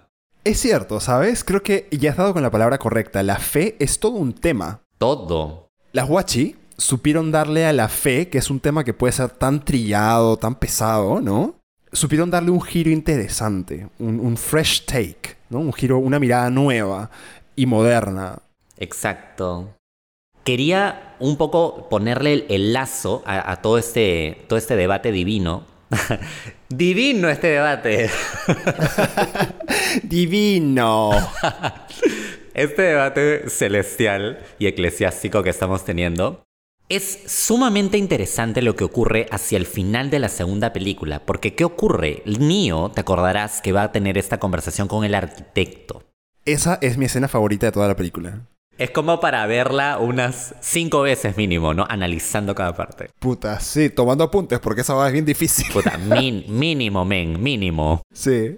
La cosa es que él habla con el arquitecto y una de las cosas, porque el arquitecto dice un, un millón de cosas, pero una de las cosas que sí quedan más o menos claras es que para empezar, Neo no es el único elegido, que han habido varios elegidos a lo largo de la historia de la humanidad. Ajá. Entonces, de arranque tú te quedas un poquito como que, ¿qué? Y esto va más allá. El oráculo, en esencia, es este programa que ha sido creado para, digamos, fomentar este tema de la fe y crear esta idea del elegido para darle esperanza a la humanidad. Sí. Entonces tú te quedas como que, aguanta. O sea, toda esta vaina del elegido y todo eso también fue creado por las máquinas, no es real. Es muy fuerte porque esa es la impresión que te deja la segunda película, que todo era un engaño. No diría que fue un engaño, es todavía más interesante. Diría que fue un... Un embuste. No. un embuste de pillacos. Filibusteros. no, diría que fue un diseño. Mmm, mucho más interesante. Es decir, las máquinas, porque son mucho más inteligentes que los humanos, obviamente, Ajá, y siempre lo van a que- hacer, Claro, claro. Las máquinas encontraron una manera de hacer que el status quo perdure. Es decir, que la humanidad nunca se acabe porque las máquinas dependen de los humanos para seguir existiendo, porque sacan la energía de, la huma- de los seres humanos, y que al mismo tiempo los seres humanos tampoco arremetan contra las máquinas y las desaparezcan. ¿Cuál es la forma de hacer equilibrio? La forma es actuando por ciclos. Hay unos ciclos de una cantidad de años en los que llega un Mesías, hace que la humanidad se dé cuenta, ¿no? De que pues la Matrix es algo, es algo falso y que se destruya la Matrix y que al mismo tiempo se destruya Zion. O sea, que se destruya esa ciudad que ya es la última ciudad humana prácticamente del mundo. Pero que dentro de esta destrucción logran salvarse algunos seres humanos liderados por el elegido para refundar Zion. Y las máquinas al mismo tiempo recrean la Matrix. Entonces, es como estos ciclos de apocalipsis que, por ejemplo, los mayas Vaticinaban. vaticinaban exactamente. Es el mismo principio, ¿no? O sea, todo es cíclico, el mundo se destruye y se vuelve a crear cada cierto tiempo. Es muy loco. Y, y de hecho, el agente Smith en la primera Matrix hace referencia a esto un poquito, porque habla de que originalmente la Matrix era un mundo perfecto. Las máquinas nos habían dado un mundo donde no habían enfermedades, donde no había eh, crimen, nada, donde todo el mundo era feliz, todo el mundo lograba sus metas. Y, según el agente Smith, la humanidad rechazó esto. Como que por nuestra naturaleza, la raza humana, definimos nuestra vida a partir de lo trágico, a partir de nuestras tragedias. I believe that as a species, human beings define their reality through misery and suffering. A perfect world were a dream that your primitive cerebrum kept trying to wake up from. Eso es algo muy interesante. Y, y volvemos a lo que decíamos antes, ¿no? La Matrix es mucho más que solamente escenas de acción. O sea, si, si pelas la cebolla, como lo estamos haciendo ahorita, te vas a encontrar con todos estos, estas capas sumamente, sumamente que te hacen pensar. Sí, sí, muy inteligentes y muy interesantes. Ahora, tú mencionaste al agente Smith. Yo quiero también hablar de este personaje porque es un personaje interesante. Sobre todo en su evolución, a partir de la segunda película. Exacto. En la primera, Smith es una especie de villano común y corriente, ¿no? Pero conforme vamos enterándonos más de la razón por la que Smith actúa como actúa, nos damos cuenta de que Smith es un programa que es un agente, es decir, es una especie de vigilante para mantener el orden dentro de la Matrix, pero que se revela contra ese sistema. Y él, al igual que Neo, tiene esta iniciativa, pero la suya es la de destruir completamente a la humanidad. Efectivamente son némesis porque son oponentes equivalentes, casi que tienen el mismo poder, pero tienen intenciones completamente opuestas. Claro. Y de hecho, a mí una escena que me encanta de Reloaded es la escena en la que Neo pelea con los 50.000 agentes Smith. ok, ok, ok. Es nuevamente una escena de acción que me parece la escena de acción mejor lograda de la película. Honestamente, esa película tiene algunas escenas de acción que me parecen bien. bien cheap, bien baratas. Ajá. Hay algunas peleas que no me parecen tan chéveres. Estos dos gemelos que se hacen como gelatina también me parecen telazas, se ven además horribles. Pero esta escena de pelea con los agentes Smith está chévere porque Smith a todo esto tiene el poder de, un- de poseer, digamos, a personas que se encuentran dentro de la Matrix. O a otros programas que están dentro de la Matrix. Ojo, no, no poseer como Pazuzu, ¿ah? No, nada que ver con... No como Pazuzu. Para aquellos que, que nos escucharon en el episodio del Exorcista. claro, no es una posesión tan chévere, ¿no? no es tan chévere como Pazuzu. No. Es una posesión mucho más pragmática donde simplemente él se reproduce, vamos a decirlo así, convirtiéndose en otras personas. Ajá. Entonces, hay muchísimos agentes Smith. Van aumentando, se van reproduciendo. Sí, literal. y en una parte, todo este ejército de agentes Smith van a buscar a Neo. Y Neo los enfrenta y es una escena de pelea que es bien chévere. Es bien larga también. Dura como 10 minutos, creo. Y es una escena que a nivel de efecto visual es puro efecto digital. ¿ah? O sea, ah, sí. en sí, el, el- no es que los- las artes marciales y las proezas acrobáticas, no, no es una especie de acción épica tipo El Tigre y el Dragón. Ajá, es más como un logro audiovisual, diría yo. Sí, es más un logro audiovisual, pero es una escena que me pareció atrapante desde la primera vez que la vi. Y de hecho me acuerdo mucho de esa escena porque yo la- esta película la vi en el cine por primera vez. Sí, definitivamente a nivel técnico, esta escena es, eh, es muy entretenida, de hecho, y, y- y muy lograda, ¿no? Sí, totalmente. O sea, esta, como dije, es mi escena favorita después de la escena del arquitecto, que es mi top one de Reloaded. De la segunda. Sí, porque la escena del arquitecto es genial en cuanto a toda la revelación que hay, toda la información, está cargadísima de información. Demasiada, oye. Y otra cosa que no mencioné, pero no quiero dejar de mencionar, el delivery del actor que hace del arquitecto me parece impecable. Es una máquina, entonces el hombre habla absolutamente robótico, ¿no? Casi no tiene expresión en la cara. Pero lograr eso de forma creíble, más el hecho de que está tirándote un discurso a una velocidad de 2x y bien complejo, ¿no? Porque está hablando de, de la historia de la Matrix, está hablando de él, del oráculo, en fin, de un montón de cosas Mm, transmitir eso de la forma correcta me parece algo bastante complicado. O sea, creo que no cualquier persona podría lograr un delivery tan bueno como el actor lo hizo, ¿no? The first Matrix I designed was quite naturally perfect. It was a work of art, flawless, sublime, a triumph equaled only by its monumental failure.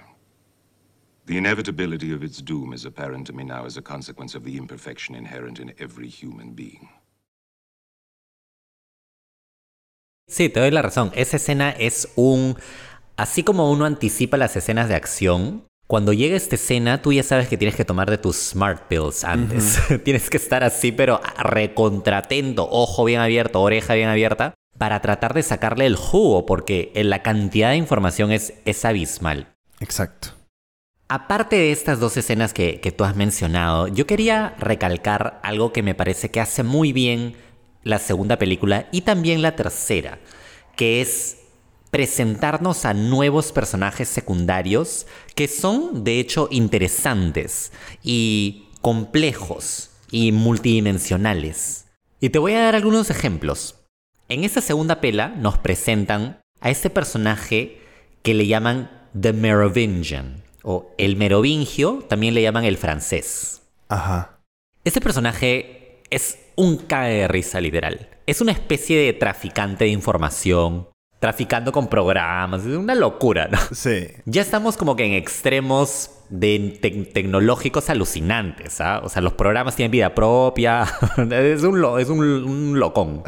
Entonces, este, este French guy, el merovingio, cumple un poquito ese rol, ¿no? Tiene esa suerte de eh, líder de, de crimen organizado, ¿no? Como que él manda más, ¿no? Administra cosas, ¿no? Tiene todo un séquito de, de secuaces. Claro, claro. Y el actor es muy bueno. Una vez más, el delivery que tiene para hablar, recordemos que es, que es francés, es muy divertido, es muy cizañoso. Tiene una esposa él, que la interpreta esta actriz eh, legendaria ya, Mónica Bellucci. Definitivamente una de las actrices más bellas del cine. Dios mío santo. Demasiado sexy esa mujer. Oh, escúchame, y justo a eso quería llegar, porque hay una escena bastante, bueno, bastante incómoda para, un, para uno de los personajes que, pues, llegamos a amar, que es Trinity. Porque, ¿qué pasa? En Matrix Reloaded, Neo y Trinity ya son parejas, son una pareja consumada. Pero llega un momento en que la esposa del merovingio, que la interpreta Mónica Bellucci, se manda con todo y dice, ¿sabes qué, Neo? Si tú quieres que yo te dé eso que deseas, ellos quieren dar con este personaje, que es otro personaje nuevo, que también es muy divertido, es un ancianito que fabrica llaves. Y es un programa. Y es un programa y tiene su puesto con miles de llaves. Sí. El punto es de que el personaje de Mónica Bellucci le da una especie de canje, ¿no? Ya, mira, si quieres que yo te entregue al keymaker, al fabricante de llaves, tú no tienes que hacer mucho. Solamente tienes que besarme. Pero no cualquier beso como que le das a tu abuela. Quiero que me metas el verdadero chape. Quiero que me metas la lengua, pero bien al fondo. O sea, claro, quiero sentir tu lengua hasta en la tráquea. Y lo chistoso de esto, en realidad, es que esta, esta flaca, ¿no? Que se llama Persephone, de hecho, pide esto no tanto por un tema de que, uff, se moja por Neo, sino porque ha visto el amor que se tienen Neo y Trinity Y es un amor que ella envidia. Porque su esposo, el merovingio, ya realmente se le engaña con todos los programas. De una desgracia. Sí. Entonces, Neo entra en este debate, ¿no? ¿Qué, qué hago? O sea, la, me, la, me la agarro y, y ya pues me da lo que quiere, pero al mismo tiempo, pues Trinity, Trinity está acá a mi lado, ¿no? Y ese momento del beso es increíblemente tenso, pues, ¿no? Tú ves en el cacharro de Trinity en primer plano y ves cómo pasa saliva. Es como que. Claro. Porque, como ya dijimos, Mónica Bellucci es despampanante. Entonces, mirar a tu flaco chaparse a una flaca así de buena no puede ser cosa fácil.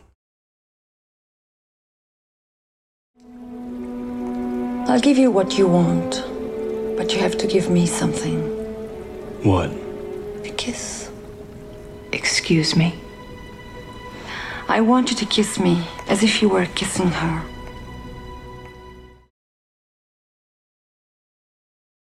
Interesante inclusive el naming, ¿sabes? De, de varios de los personajes de, de la saga. Eh, Perséfone, por ejemplo, es la protagonista de, una, de un mito griego. Lo que sucede con ella es que es una especie de diosa o semidiosa que es raptada por Hades y se la lleva al inframundo. Manja. Te da igual esta idea de que Perséfone es una especie de prisionera, que más o menos lo es, porque claro, es la esposa del Merovingio, el Merovingio es un personaje abusivo, criminal, ¿no? Claro. Mucha mitología griega también hay acá. Además de temas del cristianismo, Morfeo mismo, Morfeo, Morpheus, es el nombre del dios del sueño. Entonces, interesante que esos conceptos hayan llegado a la película. Sí, sí, sí, sí. Aparte de todo lo que ya hemos mencionado, eh, personalmente siento que sería criminal no hablar de esta, para mí, gran, gran, gran escena de persecución que involucra prácticamente a todo el cast. Sí. Morpheus y Trinity, junto con el fabricante de llaves, salen en carro y son perseguidos por los secuaces del Merovingio. Es una secuencia que durará, ¿qué? Sus Media hora, bro. 10, 15... no tanto tampoco. Es que la persecución no es únicamente lo que sucede. Antes de la persecución hay una pelea en la casa del Merovingio, que también es otra secuencia. O sea, toda la secuencia de acción, yo no creo que sean menos de 20 minutos. Ah, bueno, claro. Si incluimos la pelea ahí, sí, abarca tranquilamente capaz su media hora. Mm.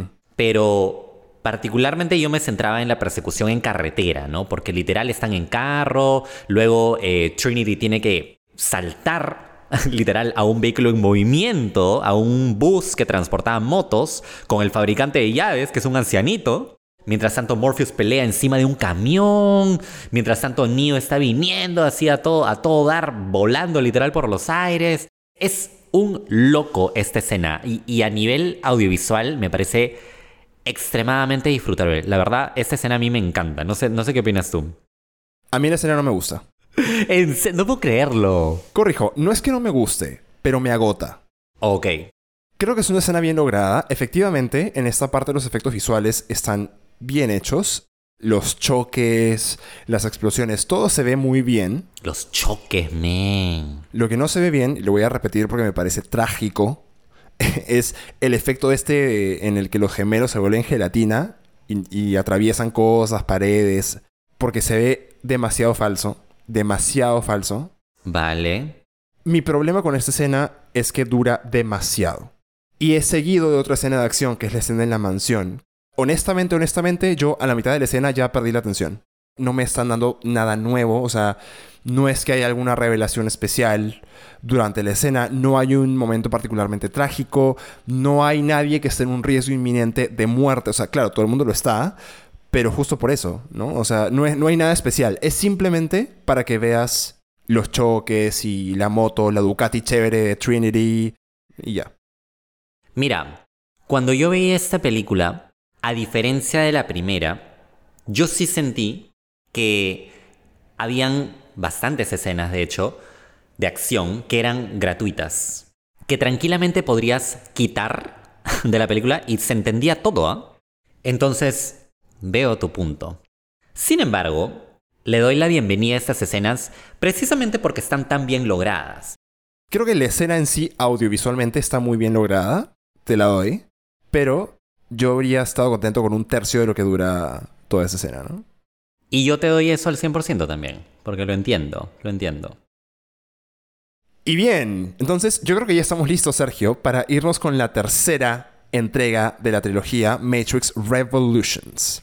Y quiero comenzar yo hablando de algo que me desconcertó. Ok. es nuevamente el encuentro de Neo con el oráculo al inicio de la película. Para esto, Neo se va a ver al oráculo y de pronto es un oráculo diferente, o sea, es otra mujer. Inmediatamente me pregunté si hicieron eso porque la actriz cambió, porque no tiene ningún sentido. En la historia le tratan de dar una explicación Claro, le da una explicación, ajá. Claro, que, que es que ahora es una fugitiva porque le estaba buscando Smith para destruirla, entonces tenía que escapar y por eso cambió de aspecto, ¿no? Claro. Una barajada brutal esa huevada, porque yo, yo no me la creí y cuando fui a hacer mi research me di cuenta de que efectivamente el florazo que te meten de que el oráculo cambió de aspecto porque estaba escapando es bullshit. La única razón por la que es diferente es porque la actriz original simplemente no trabajó en esta película. Ya. Creo que habría sido mejor simplemente no decir nada al respecto. Ah, y continuar. Claro, y, y continuar y confiar en el, en el suspension of disbelief de la gente, ¿no? Ajá. Fíjate, cuando murió el actor que hacía de Dumbledore, luego de hacer la Cámara de los Secretos, Ay, sabía que ibas a decir eso. Richard Harris con este Michael Campbell. Pero es diferente porque el actor murió. pero es lo mismo, o sea, es una, es una salida de un actor, o sea, Claro, sí, sí entiendo. Quizá pudieron haberse ahorrado ese tema, ese floro barato, ¿no? Al, al que- al cual tú haces alusión. De que, no, lo que pasa es que no, de- se puso fugitiva, todo, todo- claro, se fue con sus galletas, se hizo un extreme makeover, ¿no? le cambiaron de cacharro de cirugía. Es que es muy estúpido porque una figura como el oráculo no haría eso. Claro, no, sí, te entiendo al, al 100%. Sí, eh, pudieron haber optado por la ruta Dumbledore. Simplemente continuar con el personaje y ya, ¿no? Nadie se hace pedos de nada. Eh, pero acá, digamos que eligieron, ¿no? Esta, El esta ruta, ¿no? El floro. Sí. Ahora, eh, más allá de este impasse con el oráculo, el, el tema con la tercera película, eh, lo principal que sentí yo, es que la tercera película se siente realmente all over the place. Sí, es caótica. Es caótica la tercera película. O sea, hay como cinco historias sucediendo a la vez y los personajes están por lados totalmente distintos. Exacto. O sea, primero está todo lo que ocurre en Zion, que es el tema real de las máquinas que entran, a, ¿no? los sentinelas que entran a la ciudad y todo eso. Está Neo por su lado con Trinity, en una nave, yendo hacia la ciudad de las máquinas, viendo, viendo qué hacer, viendo cómo resuelven las cosas. Sí, porque además se fueron sin saber qué carajo iban a hacer allá, ¿no? Ah, sí, se fueron a ciegas. Literal a ciegas, porque Neo queda ciego. o sea, es, es una locura. Por otro lado, está Morpheus, que con, con su, con su triángulo amoroso con Niobe y el Capitán Locke. Tenemos esa historia que se desarrolla en las tuberías, porque ellos no están en la batalla de Zion, están en la nave. Está el agente Smith, wreaking havoc. Por todos lados está Smith. ¿Me entiendes? Entonces, esta última entrega realmente es, es un caos. Sí. Lo que sí puedo decir a favor de esta película, que igual eh, me encantaría tu opinión, es que al menos, al menos, sí logra amparar todo este caos bajo la misma idea, bajo los mismos conceptos de el destino.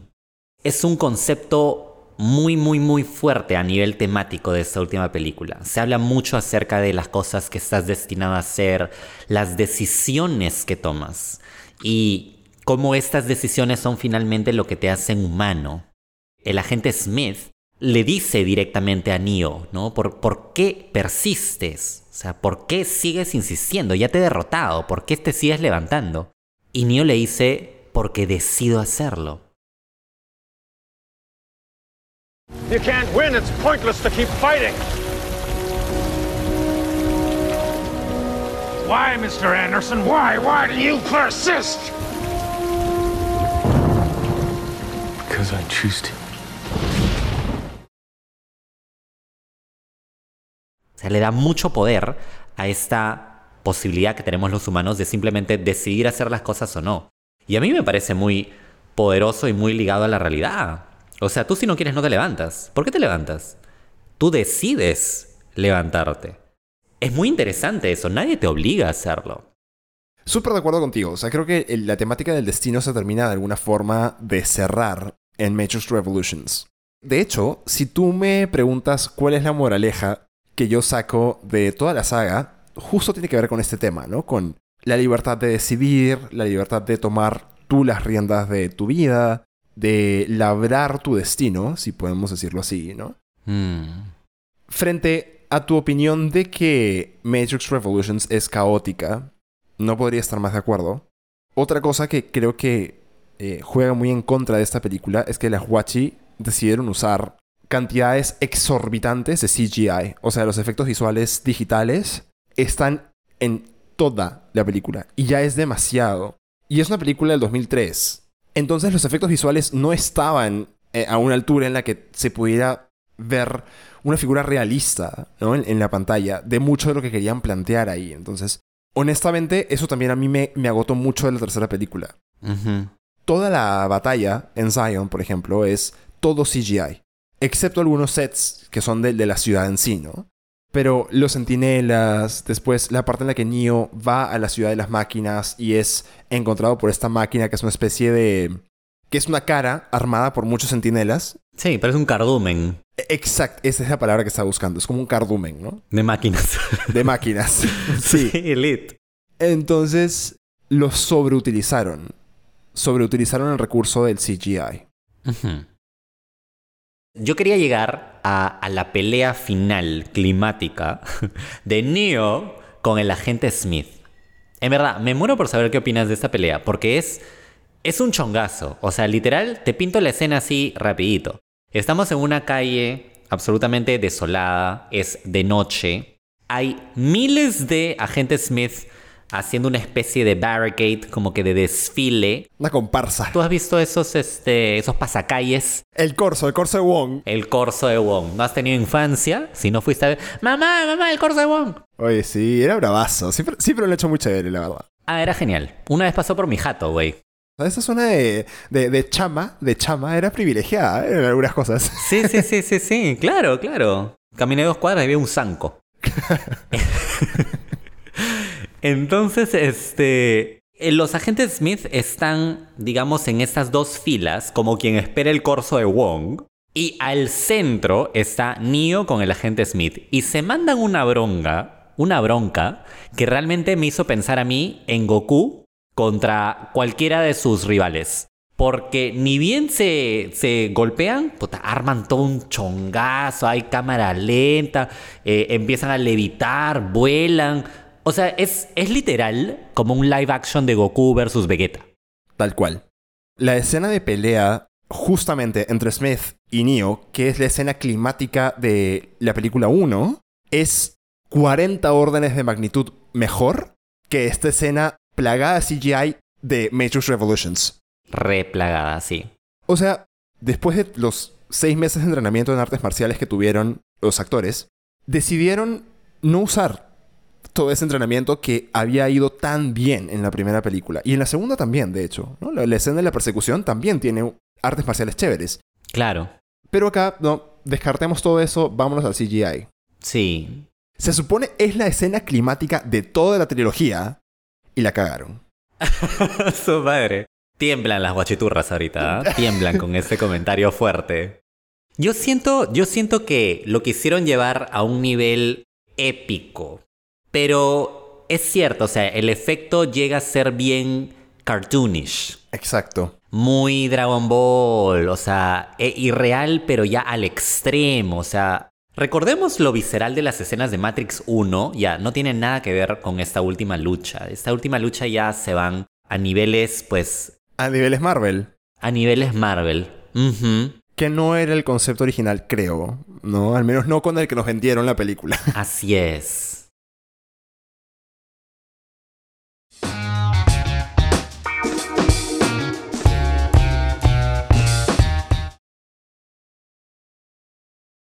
Bueno, Sergio, después de este raje, enfoquémonos un poquito más ahora sí en la parte audiovisual de la trilogía. Yo ya he soltado varios rajes del sobreuso del CGI en muchas de las escenas de la película. Hemos hablado de la escena anticlimática del final de Revolutions, pero por supuesto que Matrix tiene muchísimo para rescatar. Y quiero rescatar lo que creo que es el mayor aporte, o uno de los mayores aportes de Matrix a nivel audiovisual, es decir, al método de hacer películas. Mm. Que son estas escenas en las que el personaje está, por ejemplo, esquivando balas, o está saltando de una pared a otra y se está dando vueltas en el aire. A este estilo de cinematografía se le llamó bullet time, tiempo de bala. Mm, ya. ¿Por qué bullet time? Porque efectivamente lo que nos quieren mostrar es, es una realidad como si estuviéramos nosotros moviéndonos a velocidad de una bala. Entonces todo lo demás sucede en cámara lenta. Ya. Esto fue una proeza realmente técnica. Y fíjate, la forma, digamos, más obvia de lograrlo habría sido haciendo que una cámara filme todo a velocidad normal y luego ralentizar el video. Mm. Pero sería imposible porque la cámara tendría que moverse demasiado rápido para lograr capturar todo, todo el movimiento. Ok, ok, ok, ok, ajá. Entonces, hicieron algo muy inteligente que fue armaron en toda la trayectoria que la cámara tenía que seguir, por ejemplo, la escena en la que Neo se tira para atrás y esquiva las balas, está filmada casi como en 360 grados. Es un círculo que hacemos alrededor de Neo para verlo, para verlo desde todos los ángulos. La manera como lo lograron fue instalando toda una serie de cámaras en fila, una al costado de la otra, en toda la circunferencia. Y cada una toma una foto en el momento en el que sucede la acción. Luego se amalgama todo, ¿no? En la edición se junta todo y hace una secuencia que se ve en 360 grados. Wow, increíble, ¿ah? Y es una técnica que se ha utilizado después en muchísimas películas. Algo que, que a mí me gustaría rescatar, lo había mencionado un poquito en la primera parte, yo siento que esta, esta saga es probablemente de las más cool que nos ha dado el cine. Sí. Son tomas realmente muy elegantes, casi nunca usan eh, cámara en mano, siem- casi siempre son planos estáticos. Pero más allá de esto, me gusta mucho eh, el tema de la fotografía y la paleta de color, específicamente el color verde. Como recordarán, hemos hablado mucho ya del tema de la, de la fotografía en películas como Her, como American Beauty, que tiene la predominancia del color rojo, por ejemplo. Ujú. Royal Tenenbaums. Ajá. En este caso usan el verde. Entonces la, la- la saga en sí está plagada de este color en muchísimos aspectos, ¿no? De, de por sí el mismo código de la Matrix es, Es verde. Creo que funciona muy bacán este color. Y una vez más yendo por el lado fotográfico, el tema de el mundo real, que es donde está pues Morpheus y su nave, eh, me parece muy chévere, porque es este mundo desolador, totalmente frío, opaco, feo incluso, eh, te lo dan a creer al 100%. Y el mundo de la Matrix, a pesar de que sea el mundo que nosotros, digamos, creemos y, y que conocemos, no, me, no te lo hacen ver como un lugar idílico la Matrix. Fíjate que el color verde precisamente está bastante usado en la película, pero siento que el verde identifica muchísimo a la Matrix. Literal. Vas del mundo real a la Matrix y es como si estuviera haciendo todo por una botella de color verde, ¿no? Mientras la Matrix es verde, el mundo real es absolutamente frío. O sea, es un mundo muy azul. Es como esa típica luz que yo odio, la luz de oficina. Blanca, plaj. Sí, exactamente. Por eso en mi casa todas las luces son amarillas. La luz blanca está prohibida. Muy bien. Ahora, definitivamente tendríamos que resaltar también los abundantes eh, movimientos de cámara. O sea, el trabajo de cámara acá precisamente es admirable porque estamos ante una película que tiene eh, secuencias de todo tipo, dramáticas, pero también muchísimas de acción. O sea, hay peleas, hay persecuciones, hay personajes que se transportan in and out, ¿no? Salen de la Matrix, entran a otro lado. Entonces, la cámara está trabajando, pero a esos camarógrafos les han tenido que pagar, pero puta, un montón. Le sacaron el impuesto. Le sacaron el impuesto. Es harta, harta chamba, definitivamente. Cada, cada toma es distinta, cada plano es distinto. Me encanta este personaje del viejito fabricante de llaves. Cuando él está escapando y atraviesa como 15 puertas, la cámara está arriba. Es un picado perfecto que me parece súper bacán. Una vez más se ve demasiado cool. O sea, vemos desde arriba al abuelito este corriendo, corriendo, corriendo eh, y atravesando puertas, ¿no? Entonces es... Como si fuera una cámara de seguridad. Claro, claro, una cosa así. Es, es muy, muy cool, ¿no? Bueno, ahí hay un logro que sí me parece súper, súper rescatable de nuestras hermanas las Wachi. Acuérdate de que Matrix, la primera película, fue una de las primeras películas que ellas dirigieron. Entonces ellas no tenían experiencia dirigiendo el trabajo de cámaras. Tuvieron que aprenderlo en el camino, pero ayudó que venían con un concepto absolutamente claro de qué era lo que querían mostrar en pantalla. ¿Y sabes cómo lo lograron? Un trabajo súper, súper fino de storyboarding. Oh, ok, ok, ok. Un storyboard es una especie de historieta, es una especie de historia visual que cuenta cómo se va a ver una película. Pero normalmente este trabajo se hace por escenas clave, ¿no? O sea, va saltando de una escena a otra. No es como fotograma a fotograma ni nada por el estilo. O sea, no es como un minuto a minuto de toda la película porque si no sería pues una cosa gigante, ¿no? Pero las Wachowski hicieron un trabajo mucho más detallado de storyboarding de toda la película. Entonces, hay muchísimas escenas muy buenas que son una copia fiel de la viñeta que describía esa escena en el storyboard. De hecho, hay una escena que a mí fotográficamente me encanta, que es una de las primeras escenas de The Matrix, la primera película, cuando los agentes están siguiendo a Trinity y se ve una toma en primer plano de Trinity donde su cara se ve como al lado derecho de la pantalla y se ve la pistola apuntándole desde atrás y su ojo abierto. Esa escena que es genial, por ejemplo, estaba tal cual dibujada en el storyboard. O sea, había muchísima claridad eh, en lo que se quería lograr. Exactamente. Además que antes de trabajar en cine, ellas fueron creadoras de cómics. Entonces ya tenían esa experiencia también. Claro, o sea, ese, es un dato muy eh, interesante y como que te hace decir, ah, con razón, ¿no? O sea, porque hay mucho de eso, hay mucho juego. los cómics, como es dibujo, eh, te da la facilidad pues de hacer un plano de la uña, luego del ojo, luego un plano completo, luego la explosión, o sea, eh, se nota mucho la influencia, creo, ¿no? Del cómic en, en Matrix. Totalmente. Ahora, Tú dijiste que esta es la película más cool de la historia, y estoy de acuerdo. Es una película muy cool, es sleek. Sí. Pero también ahí hay un contraste, porque la parte cool de la película está en la Matrix. Los vestuarios alucinantes, el cuero, los trajes de negro, los lentes de sol bravazos. Pero cuando sales al mundo real, la gente está en harapos.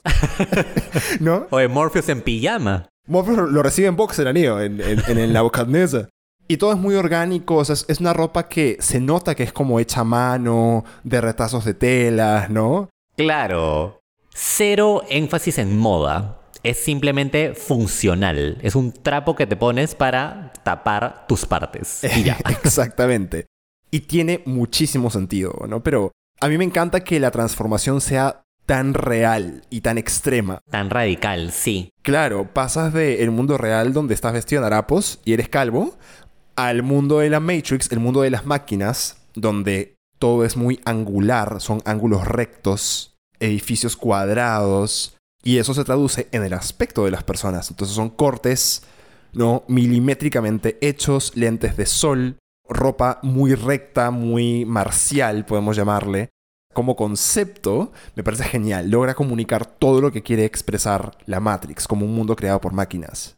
Y es muy interesante que eh, personajes como Morpheus, Trinity y Neo se vean de esa forma, ¿no? De esta forma tan cool, tan elegante, tan imponente, ¿no? Con estos trajes, ¿no? Morpheus tiene estos icónicos lentes que no tienen frames. Sí, que no tienen unas patitas los moldes de Morpheus se mantienen puestos simplemente por su fuerza de voluntad, ¿no? Él los mantiene ahí. Sí, básicamente. Claro, porque si no, a cualquier otra persona se le caerían esos lentes.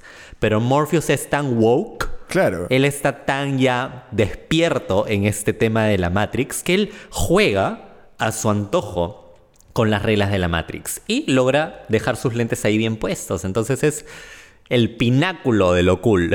Paso.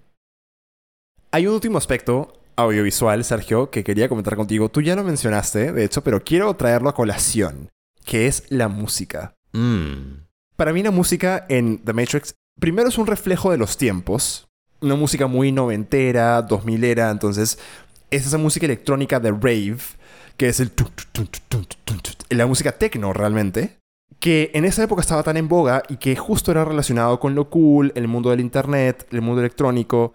En general, The Matrix es una película que retrata muy bien el sentir de la humanidad en esa época, Claro. en la que estábamos empezando a conocer el mundo digital y estábamos empezando a darnos cuenta de qué tan profundo era el hoyo de conejo del internet.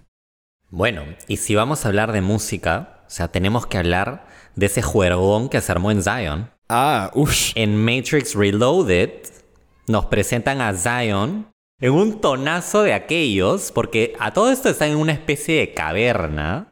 Y la gente está toneando, literal, eh, son tambores, ¿no? Mucha percusión. Obviamente no hay nada electrónico, no es que haya un DJ. Ajá. Pero hay instrumentos muy tribales, ¿no? Y la gente tonea, pero así descalza, toda libidinosa. Y la música, como tú dices, ¿no? Es un reflejo de esta población post-apocalíptica que creo que encaja muy bien. O sea, siento que si el mundo acaba y queda un sector de la humanidad que ha sobrevivido, creo que ese sería el tipo de música que escucharíamos. Porque estamos exentos de, lo que teníamos antes, ¿no? De la maquinaria y todo eso. es muy humano, ¿no? O sea, es este. Los humanos tenemos la necesidad de de vez en cuando dar rienda suelta a nuestros bajos instintos.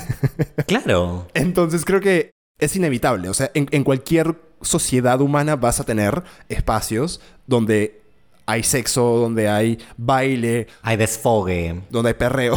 sí, desfogue. Desfogue, 100%. La atmósfera que genera esa escena es esa, ¿no? Lujuria, euforia. ¡Euforia! Tenía que hacer eso. un saludo para el icónico, un saludo para el icónico grupo peruano de toadas Euforia. Adivina quién acaba de llegar. Es el grupo Euforia. Con ese sí que sí que sí que. ¡Ey, ey! ¡Eh, eh! No, o sea, solo faltaba el psiqui ahí, en esa escena. Un llamado aquí a las Guachi para reeditar esa escena con una aparición del grupo Euphoria eh, amenizando la fiesta, ¿no? Yo quiero ver a Ruth Karina en esa fiesta, como tiene que ser. Escúchame, si cualquiera de ustedes canchas canchitas le quiere meter a la edición, métale nomás, ¿ah? El salta salta de euforia. En esa escena, ¿no? La pones y, puta, funciona, men. Cualquier cosa funciona ahí. Claro. Bien al estilo de, de videos tipo Tongo, ¿no? Que, que en paz descanse. Que en paz descanse. Un minuto de silencio por Tongo. El icónico. Muy bien, Sergio. Entonces, creo que ya estamos todos de acuerdo en que Matrix tiene varios elementos a rescatar. Demasiados. O sea, hay muchísimas proezas que se lograron en esta película y hay que reconocer esto. Por supuesto. Ahora, ¿qué me dices de el efecto que tuvo la película en tu psique? En mi psique. O, o en mi psiqui, porque... En los dos. En lo- bueno, como te había mencionado en la primera parte, esta, esta última vez que me vi la, la trilogía es la vez que la he disfrutado más para empezar. Y siento que es la vez que he compenetrado más con, con los temas eh, filosóficos, psicológicos. Los ejes temáticos de Matrix nunca habían resonado tanto conmigo.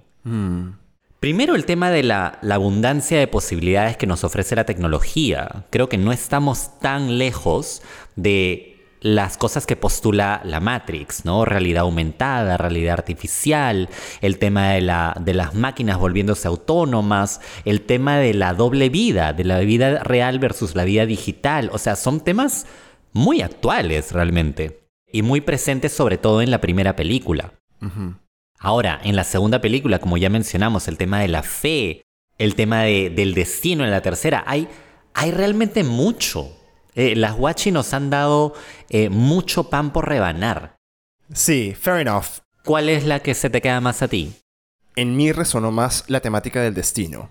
¿Sabes? Una de las más fuertes, sí. Sí, creo que es una de las más fuertes porque Neo está en ese constante conflicto entre satisfacer un destino o una profecía y seguir sus propias motivaciones o sus propios instintos. Mm, Eso me parece súper interesante porque además el mensaje que te da la película es que si bien tú tienes un destino o una profecía para cumplir, si ese es el caso, en realidad tú le vas a cumplir siguiendo tu corazón, por así decirlo, ¿no? Neo no es el elegido porque alguien lo hubiera elegido. Neo es el elegido porque tomó las decisiones correctas para lograr el objetivo de salvar a la raza humana. O sea, nadie eligió a Neo realmente. Él se eligió a sí mismo porque decidió creer, decidió hacer lo correcto, decidió amar, decidió darse la libertad de correr riesgos. Y fíjate que en otra charla interesante en Reloaded con el oráculo, ellos hablan de esto. El oráculo, yo entiendo, es como una especie de proyección del subconsciente, es decir, realmente no sabe nada que tú no sepas, lo que pasa es que sabe cosas que tú conscientemente no estás considerando, de los que no te estás dando cuenta. Entonces, el oráculo en repetidas ocasiones le hace a Neo una especie de reto que si él quiere conocer cómo va a ir el futuro o qué debería hacer, cuál es la decisión correcta, digamos, lo único que tiene que hacer es darse cuenta de lo que él realmente quiere, qué es lo que le está dictando su corazón, por así decirlo. No es que tú vas a tomar la decisión correcta sopesando, midiendo pros y contras, en fin, sino que simplemente tienes que ser muy honesto o honesta contigo misma y darte cuenta de lo que quieres y seguir por ese camino. Claro. Interesante, ¿ah? Muy interesante ese, ese análisis, ¿no? De por qué Neo termina realmente siendo el elegido. Sí, creo que es el valor que yo le sacaría a la saga. Y bien, entonces yo creo, Sergio, que después de discutir todos estos elementos, hemos hablado de la calidad audiovisual, de los personajes, de algunas escenas memorables o reprochables de The Matrix, entonces estoy muy ansioso por conocer cómo tú juzgas qué calificación le das según tu canchitómetro a la saga de The Matrix. Pero te voy a invitar a darle una calificación a cada película. Ok. Mi, mi canchitómetro va más o menos así. A, a la primera Matrix, sin duda alguna, le voy a dar 10 canchas. A su madre. Ok. Lamentablemente no puedo darle el mismo eh, rating a las dos siguientes. Entonces a Matrix Reloaded le voy a dar unas 8 canchas. Ok. Y a la última, a Revoluciones, eh, le voy a dar 7. Mm. Creo que las razones ya han ido quedando claras conforme hemos avanzado en la, en la discusión. ¿Cómo va tu canchitómetro? De hecho, mi puntaje para las tres películas van en orden ascendente. Ahí estoy de acuerdo. O sea, creo que hay una clara degradación. Y es una palabra muy fuerte, pero creo que es la correcta. Hay una degradación de la película conforme vamos de una película a la siguiente. A The Matrix, la película número uno, le voy a dar un puntaje de 8.5 canchitas. Mm. Me parece que es una película muy buena. Conceptualmente también es genial. En general, en toda la saga, las actuaciones a mí me parecen bien, pero nada extraordinario. Ni por Keanu, ni por Carrie Ann Moss, ni por Hugo, ni por nadie. Son como bien One Note. Totalmente. O sea, creo que los actores fueron a hacer su trabajo, lo hicieron bien, chévere. Cobra tu cheque, brother, y vete. porque, porque hasta ahí llegó, ¿sí? Son personajes totalmente planos. Realmente creo que ese es el punto principal. Si hubieran sido personajes más interesantes o más tridimensionales, probablemente le daría un 9.5, un 10. Porque todo lo demás me parece genial. O sea, la experiencia audiovisual de The Matrix, la historia, conceptualmente lo que es la historia, lo que representa la simbología, en fin. Me parece espectacular. Ok. A Reloaded le voy a dar 7 canchitas. Me parece que es una película que igual es entretenida, hace su trabajo, hay cosas bien chéveres, la escena del arquitecto me parece bravaza, pero sí hay un bajón bastante notorio con respecto a la primera. Sí. Y a Revolutions le voy a dar 5.5. Ouch. Ujú. Esa película sí me parece bastante olvidable, la verdad, bastante descartable. El cambio del oráculo te afectó mucho. El cambio del oráculo me afectó profundamente. Reflexionando un poco sobre nuestros eh, ratings, que no son exactamente iguales, pero la tendencia es la misma. Sí. Yo estaba pensando de que Reloaded y Revoluciones tienen la suerte de estar amparadas en el universo de la Matrix. Porque si fueran películas aisladas, el rating sería mucho más bajo. Sí.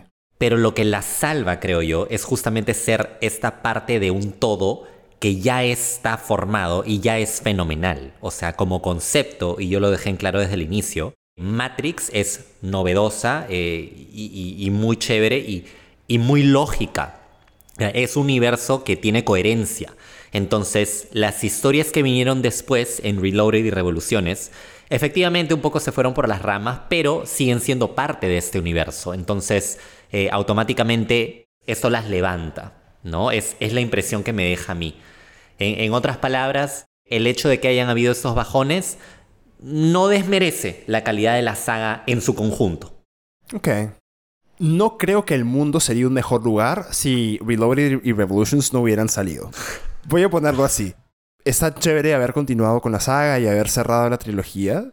Me habría gustado que fuera una ejecución mucho mejor que la que tuvieron, pero no por eso dejaría de ver las películas, ¿no? O sea, yo estuve feliz de volverlas a ver para hacer este episodio. Eh, las he visto en el cine, en algún momento las compré en DVD, o sea, son películas que consumo y estoy feliz de consumir. Mm. Y bueno, canchas, canchitas, ahí lo tienen. Ese fue nuestro análisis exhaustivo de la trilogía de la Matrix. Espero que les haya gustado este, este episodio. A mí particularmente eh, me ha encantado discutir Matrix, sobre todo a nivel temático, ¿sabes? Porque evidentemente ya todo el mundo conoce la proeza pues, técnica audiovisual, que igual es rescatable y la mencionamos, pero eh, el tema filosófico para mí fue muy, muy rico de debatir. Yo creo que tú ya sabes que esa es la parte que yo más disfruto de las películas. Mm. O sea, hablar de los temas psicológicos y filosóficos detrás de la historia y los personajes es lo que más disfruto. Eso también me encanta de The Matrix. O sea, sí hay bastante carnecita ahí. Sí, sí, sí, definitivamente. Y lo otro es que es innegable que Matrix tiene un lugar en la historia del cine. Muy merecido lugar. Por supuesto, muy merecido. O sea, no, no puedes llamarte cinéfila, cinéfilo, y no haber visto Matrix nunca. Así sea por el ánimo de estudiarla y conocerla, mírala. Aprovechen canchas, canchitas. Matrix ahorita está completa la trilogía en HBO. Si no has visto la película, si eres Gen Z, uff, aprovecha. Aprovecha porque es un clásico moderno, definitivamente, que no tiene pierde. Totalmente. Hay que verla, es obligatoria. Tarea. Tarea, cancha, canchita. Ahora, lo que tiene que verse o no, y ya es un poco debatible, es eh, resurrecciones, ¿no? Quizá hay al- algunas canchas, canchitas estén un poco preguntándose por qué hemos decidido muy intencionalmente ignorar Matrix Resurrecciones de este episodio. Y es que es una película que vino tanto tiempo después eh, que es como una especie de ya agregado, porque ya no es parte de la historia original. Es un apéndice. Claro. Una extensión que pues hemos visto, yo la vi en cine, pero optamos por no traerla en esta misma bolsa porque creemos que es un tanto distinto, ¿no? Pero por supuesto, los invitamos también a, a- a verla, ¿no? Sí, déjame decirte que yo también disfruté bastante de ver Resurrecciones. La disfruté también porque fue como un... Es como un remember. Sí, ¿no? Porque es una película muy autorreferencial. Ah, sí, sí, sí. Te habla un montón del proceso de haber construido las, prim- las primeras tres. Ajá. Y eso está muy de moda ahorita, ¿ah? Muy de moda, sí. Eso está recontra de moda. O sea, sagas de terror icónicas como, como Scream, que es mi saga favorita, la misma Halloween han llegado 20, 30 años después con eh, secuelas, con recuelas, con precuelas, con, con todo, ¿no? Todas las escuelas. Todas las cuelas. Y, y sí, el tema de la nostalgia está pero ahorita, pero en su furor. O sea, sin ir muy lejos, se me vino a la mente Toy Story 4. O sea, Toy Story 3 ya había cerrado la historia. Y sigue y sigue, porque el año pasado salió Buzz Lightyear. Claro, exacto, exacto. Entonces el, el factor nostalgia en general es algo muy presente ahorita eh, en el cine. O sea, la gente, Ajá. los estudios ven eso y ¡chachín! Totalmente. Y estábamos conversando eh, fuera de micro sobre la saga del exorcista, que también está teniendo un revamp muy pronto. Imagínate, imagínate. Mi tía Ellen Burstyn estaba ya en, en un nursing home, ella está en un asilo, pero la llamaron, le dijeron, Ellen, Ellen, eh, vamos a hacer una trilogía del exorcista, ¿quieres? La arrastraron del asilo para hacer la saga otra vez. Se la, se la- se la camuflaron ahí en su silla de ruedas. ¡Vamos, vamos, vamos! Lanzaron con todo y silla. Es increíble, es increíble a, a, dónde nos lleva la nostalgia, ¿no? El Exorcista es una película de más de 50 años, amigos, canchas, canchitas, y está reviviendo en una nueva trilogía este año en octubre. Hmm. Tengo una teoría con respecto a esto, porque es una tendencia tan generalizada. ¿Cuál? Mi teoría es que los estudios están haciendo lo imposible por seguir sirviéndonos a nosotros, que somos millennials, o inclusive contemporáneos nuestros, inclusive nuestros padres, nuestros abuelos, que crecieron viendo cosas como El Exorcista, nosotros que, crecimos viendo Scream, Toy Story, ¿no? Están haciendo tanta reconstrucción de todo eso porque simplemente no entienden la demografía de los Gen Zers para abajo. ¡Wow! Les jóvenes de hoy, o sea, gente de 18 para abajo, 20 para abajo, es una incógnita alucinante, es una singularidad para esa gente. No los entienden. Así que cualquier cosa que hagan pensando en ellos, no pega. Manja. Es una teoría muy, muy interesante, de hecho. ¿Cuál es el rasgo realmente diferencial de, de esta nueva generación? Ganó TikTok, gente. Es extraño, es, es, es, la generación de la inmediatez, ¿no? Es la generación que se aburre viendo algo de dos horas y media porque solamente puede ver un TikTok que dura 10 segundos. Sí. Yo he visto en el micro a gente haciendo swipe y cambia de video cada 3 segundos. O sea, si tu video no le eh, atrapó en los primeros 3 segundos, ya fuiste. Es una generación muy rara en ese sentido. Claro. La generación de nuestros padres no tenía ni cable. Claro. o sea, tenía, tenía que zamparse ese episodio, así sea Monse, porque no había nada más. Había dos, tres canales en la televisión y eso era todo. Claro, ¿no? ¿Quién dirige los estudios? Pues gente ya baby boomers quizá, o millennials. Entonces, they cater para esa misma generación, dan lo que nosotros queremos. Y nosotros queremos más Toy Story. Nosotros queremos live action de La Sirenita y, y todo eso, ¿no? Aparentemente. Exacto. Y es triste que las nuevas generaciones tengamos que estarles alimentando iconos del pasado y que sea imposible crear iconos del hoy. ¡Wow! Bueno, Marvel quizá es un icono del hoy, creo yo. No. ¿Cómo que no? Marvel también es para millennials. Lo que pasa es que Marvel está basado en cómics que se escribieron hace 30, 40 años. O sea, son historias que nosotros y gente mayor que nosotros ya conocía. Tienes razón. Y ellos son los fanáticos. Ellos son los que llevan a sus hijos a ver, a ver las películas de Marvel. Eso es increíble, men. Todo, todo, ya todo es viejo. Ya no hay nada nuevo. A la mierda. Estamos viendo tiempos más locos que los de la Matrix, canchas, canchitas, como se habrán dado cuenta. Es un muy buen tiempo para ser cinéfilo, cinéfila. Así que en ese punto nos queda agradecer su eh, sintonía a estos episodios que realmente nos encanta hacer. Y, aquí seguiremos, aquí seguiremos para discutir más películas eh, que nos marcaron la vida. Totalmente, así que ya lo sabes, cuéntanos en arroba canchita podcast qué te pareció la saga de Matrix. Cuéntanos si piensas que estamos viviendo en una simulación. Comparte con nosotros y te esperamos la próxima semana para un nuevo episodio de No se dice canchita. Chao, chao. Bye.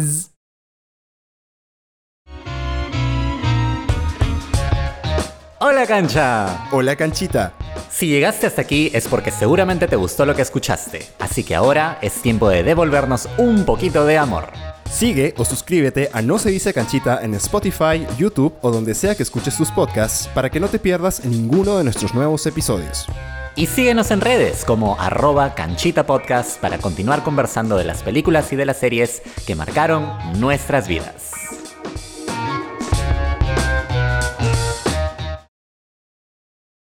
No trates de mover la cuchara.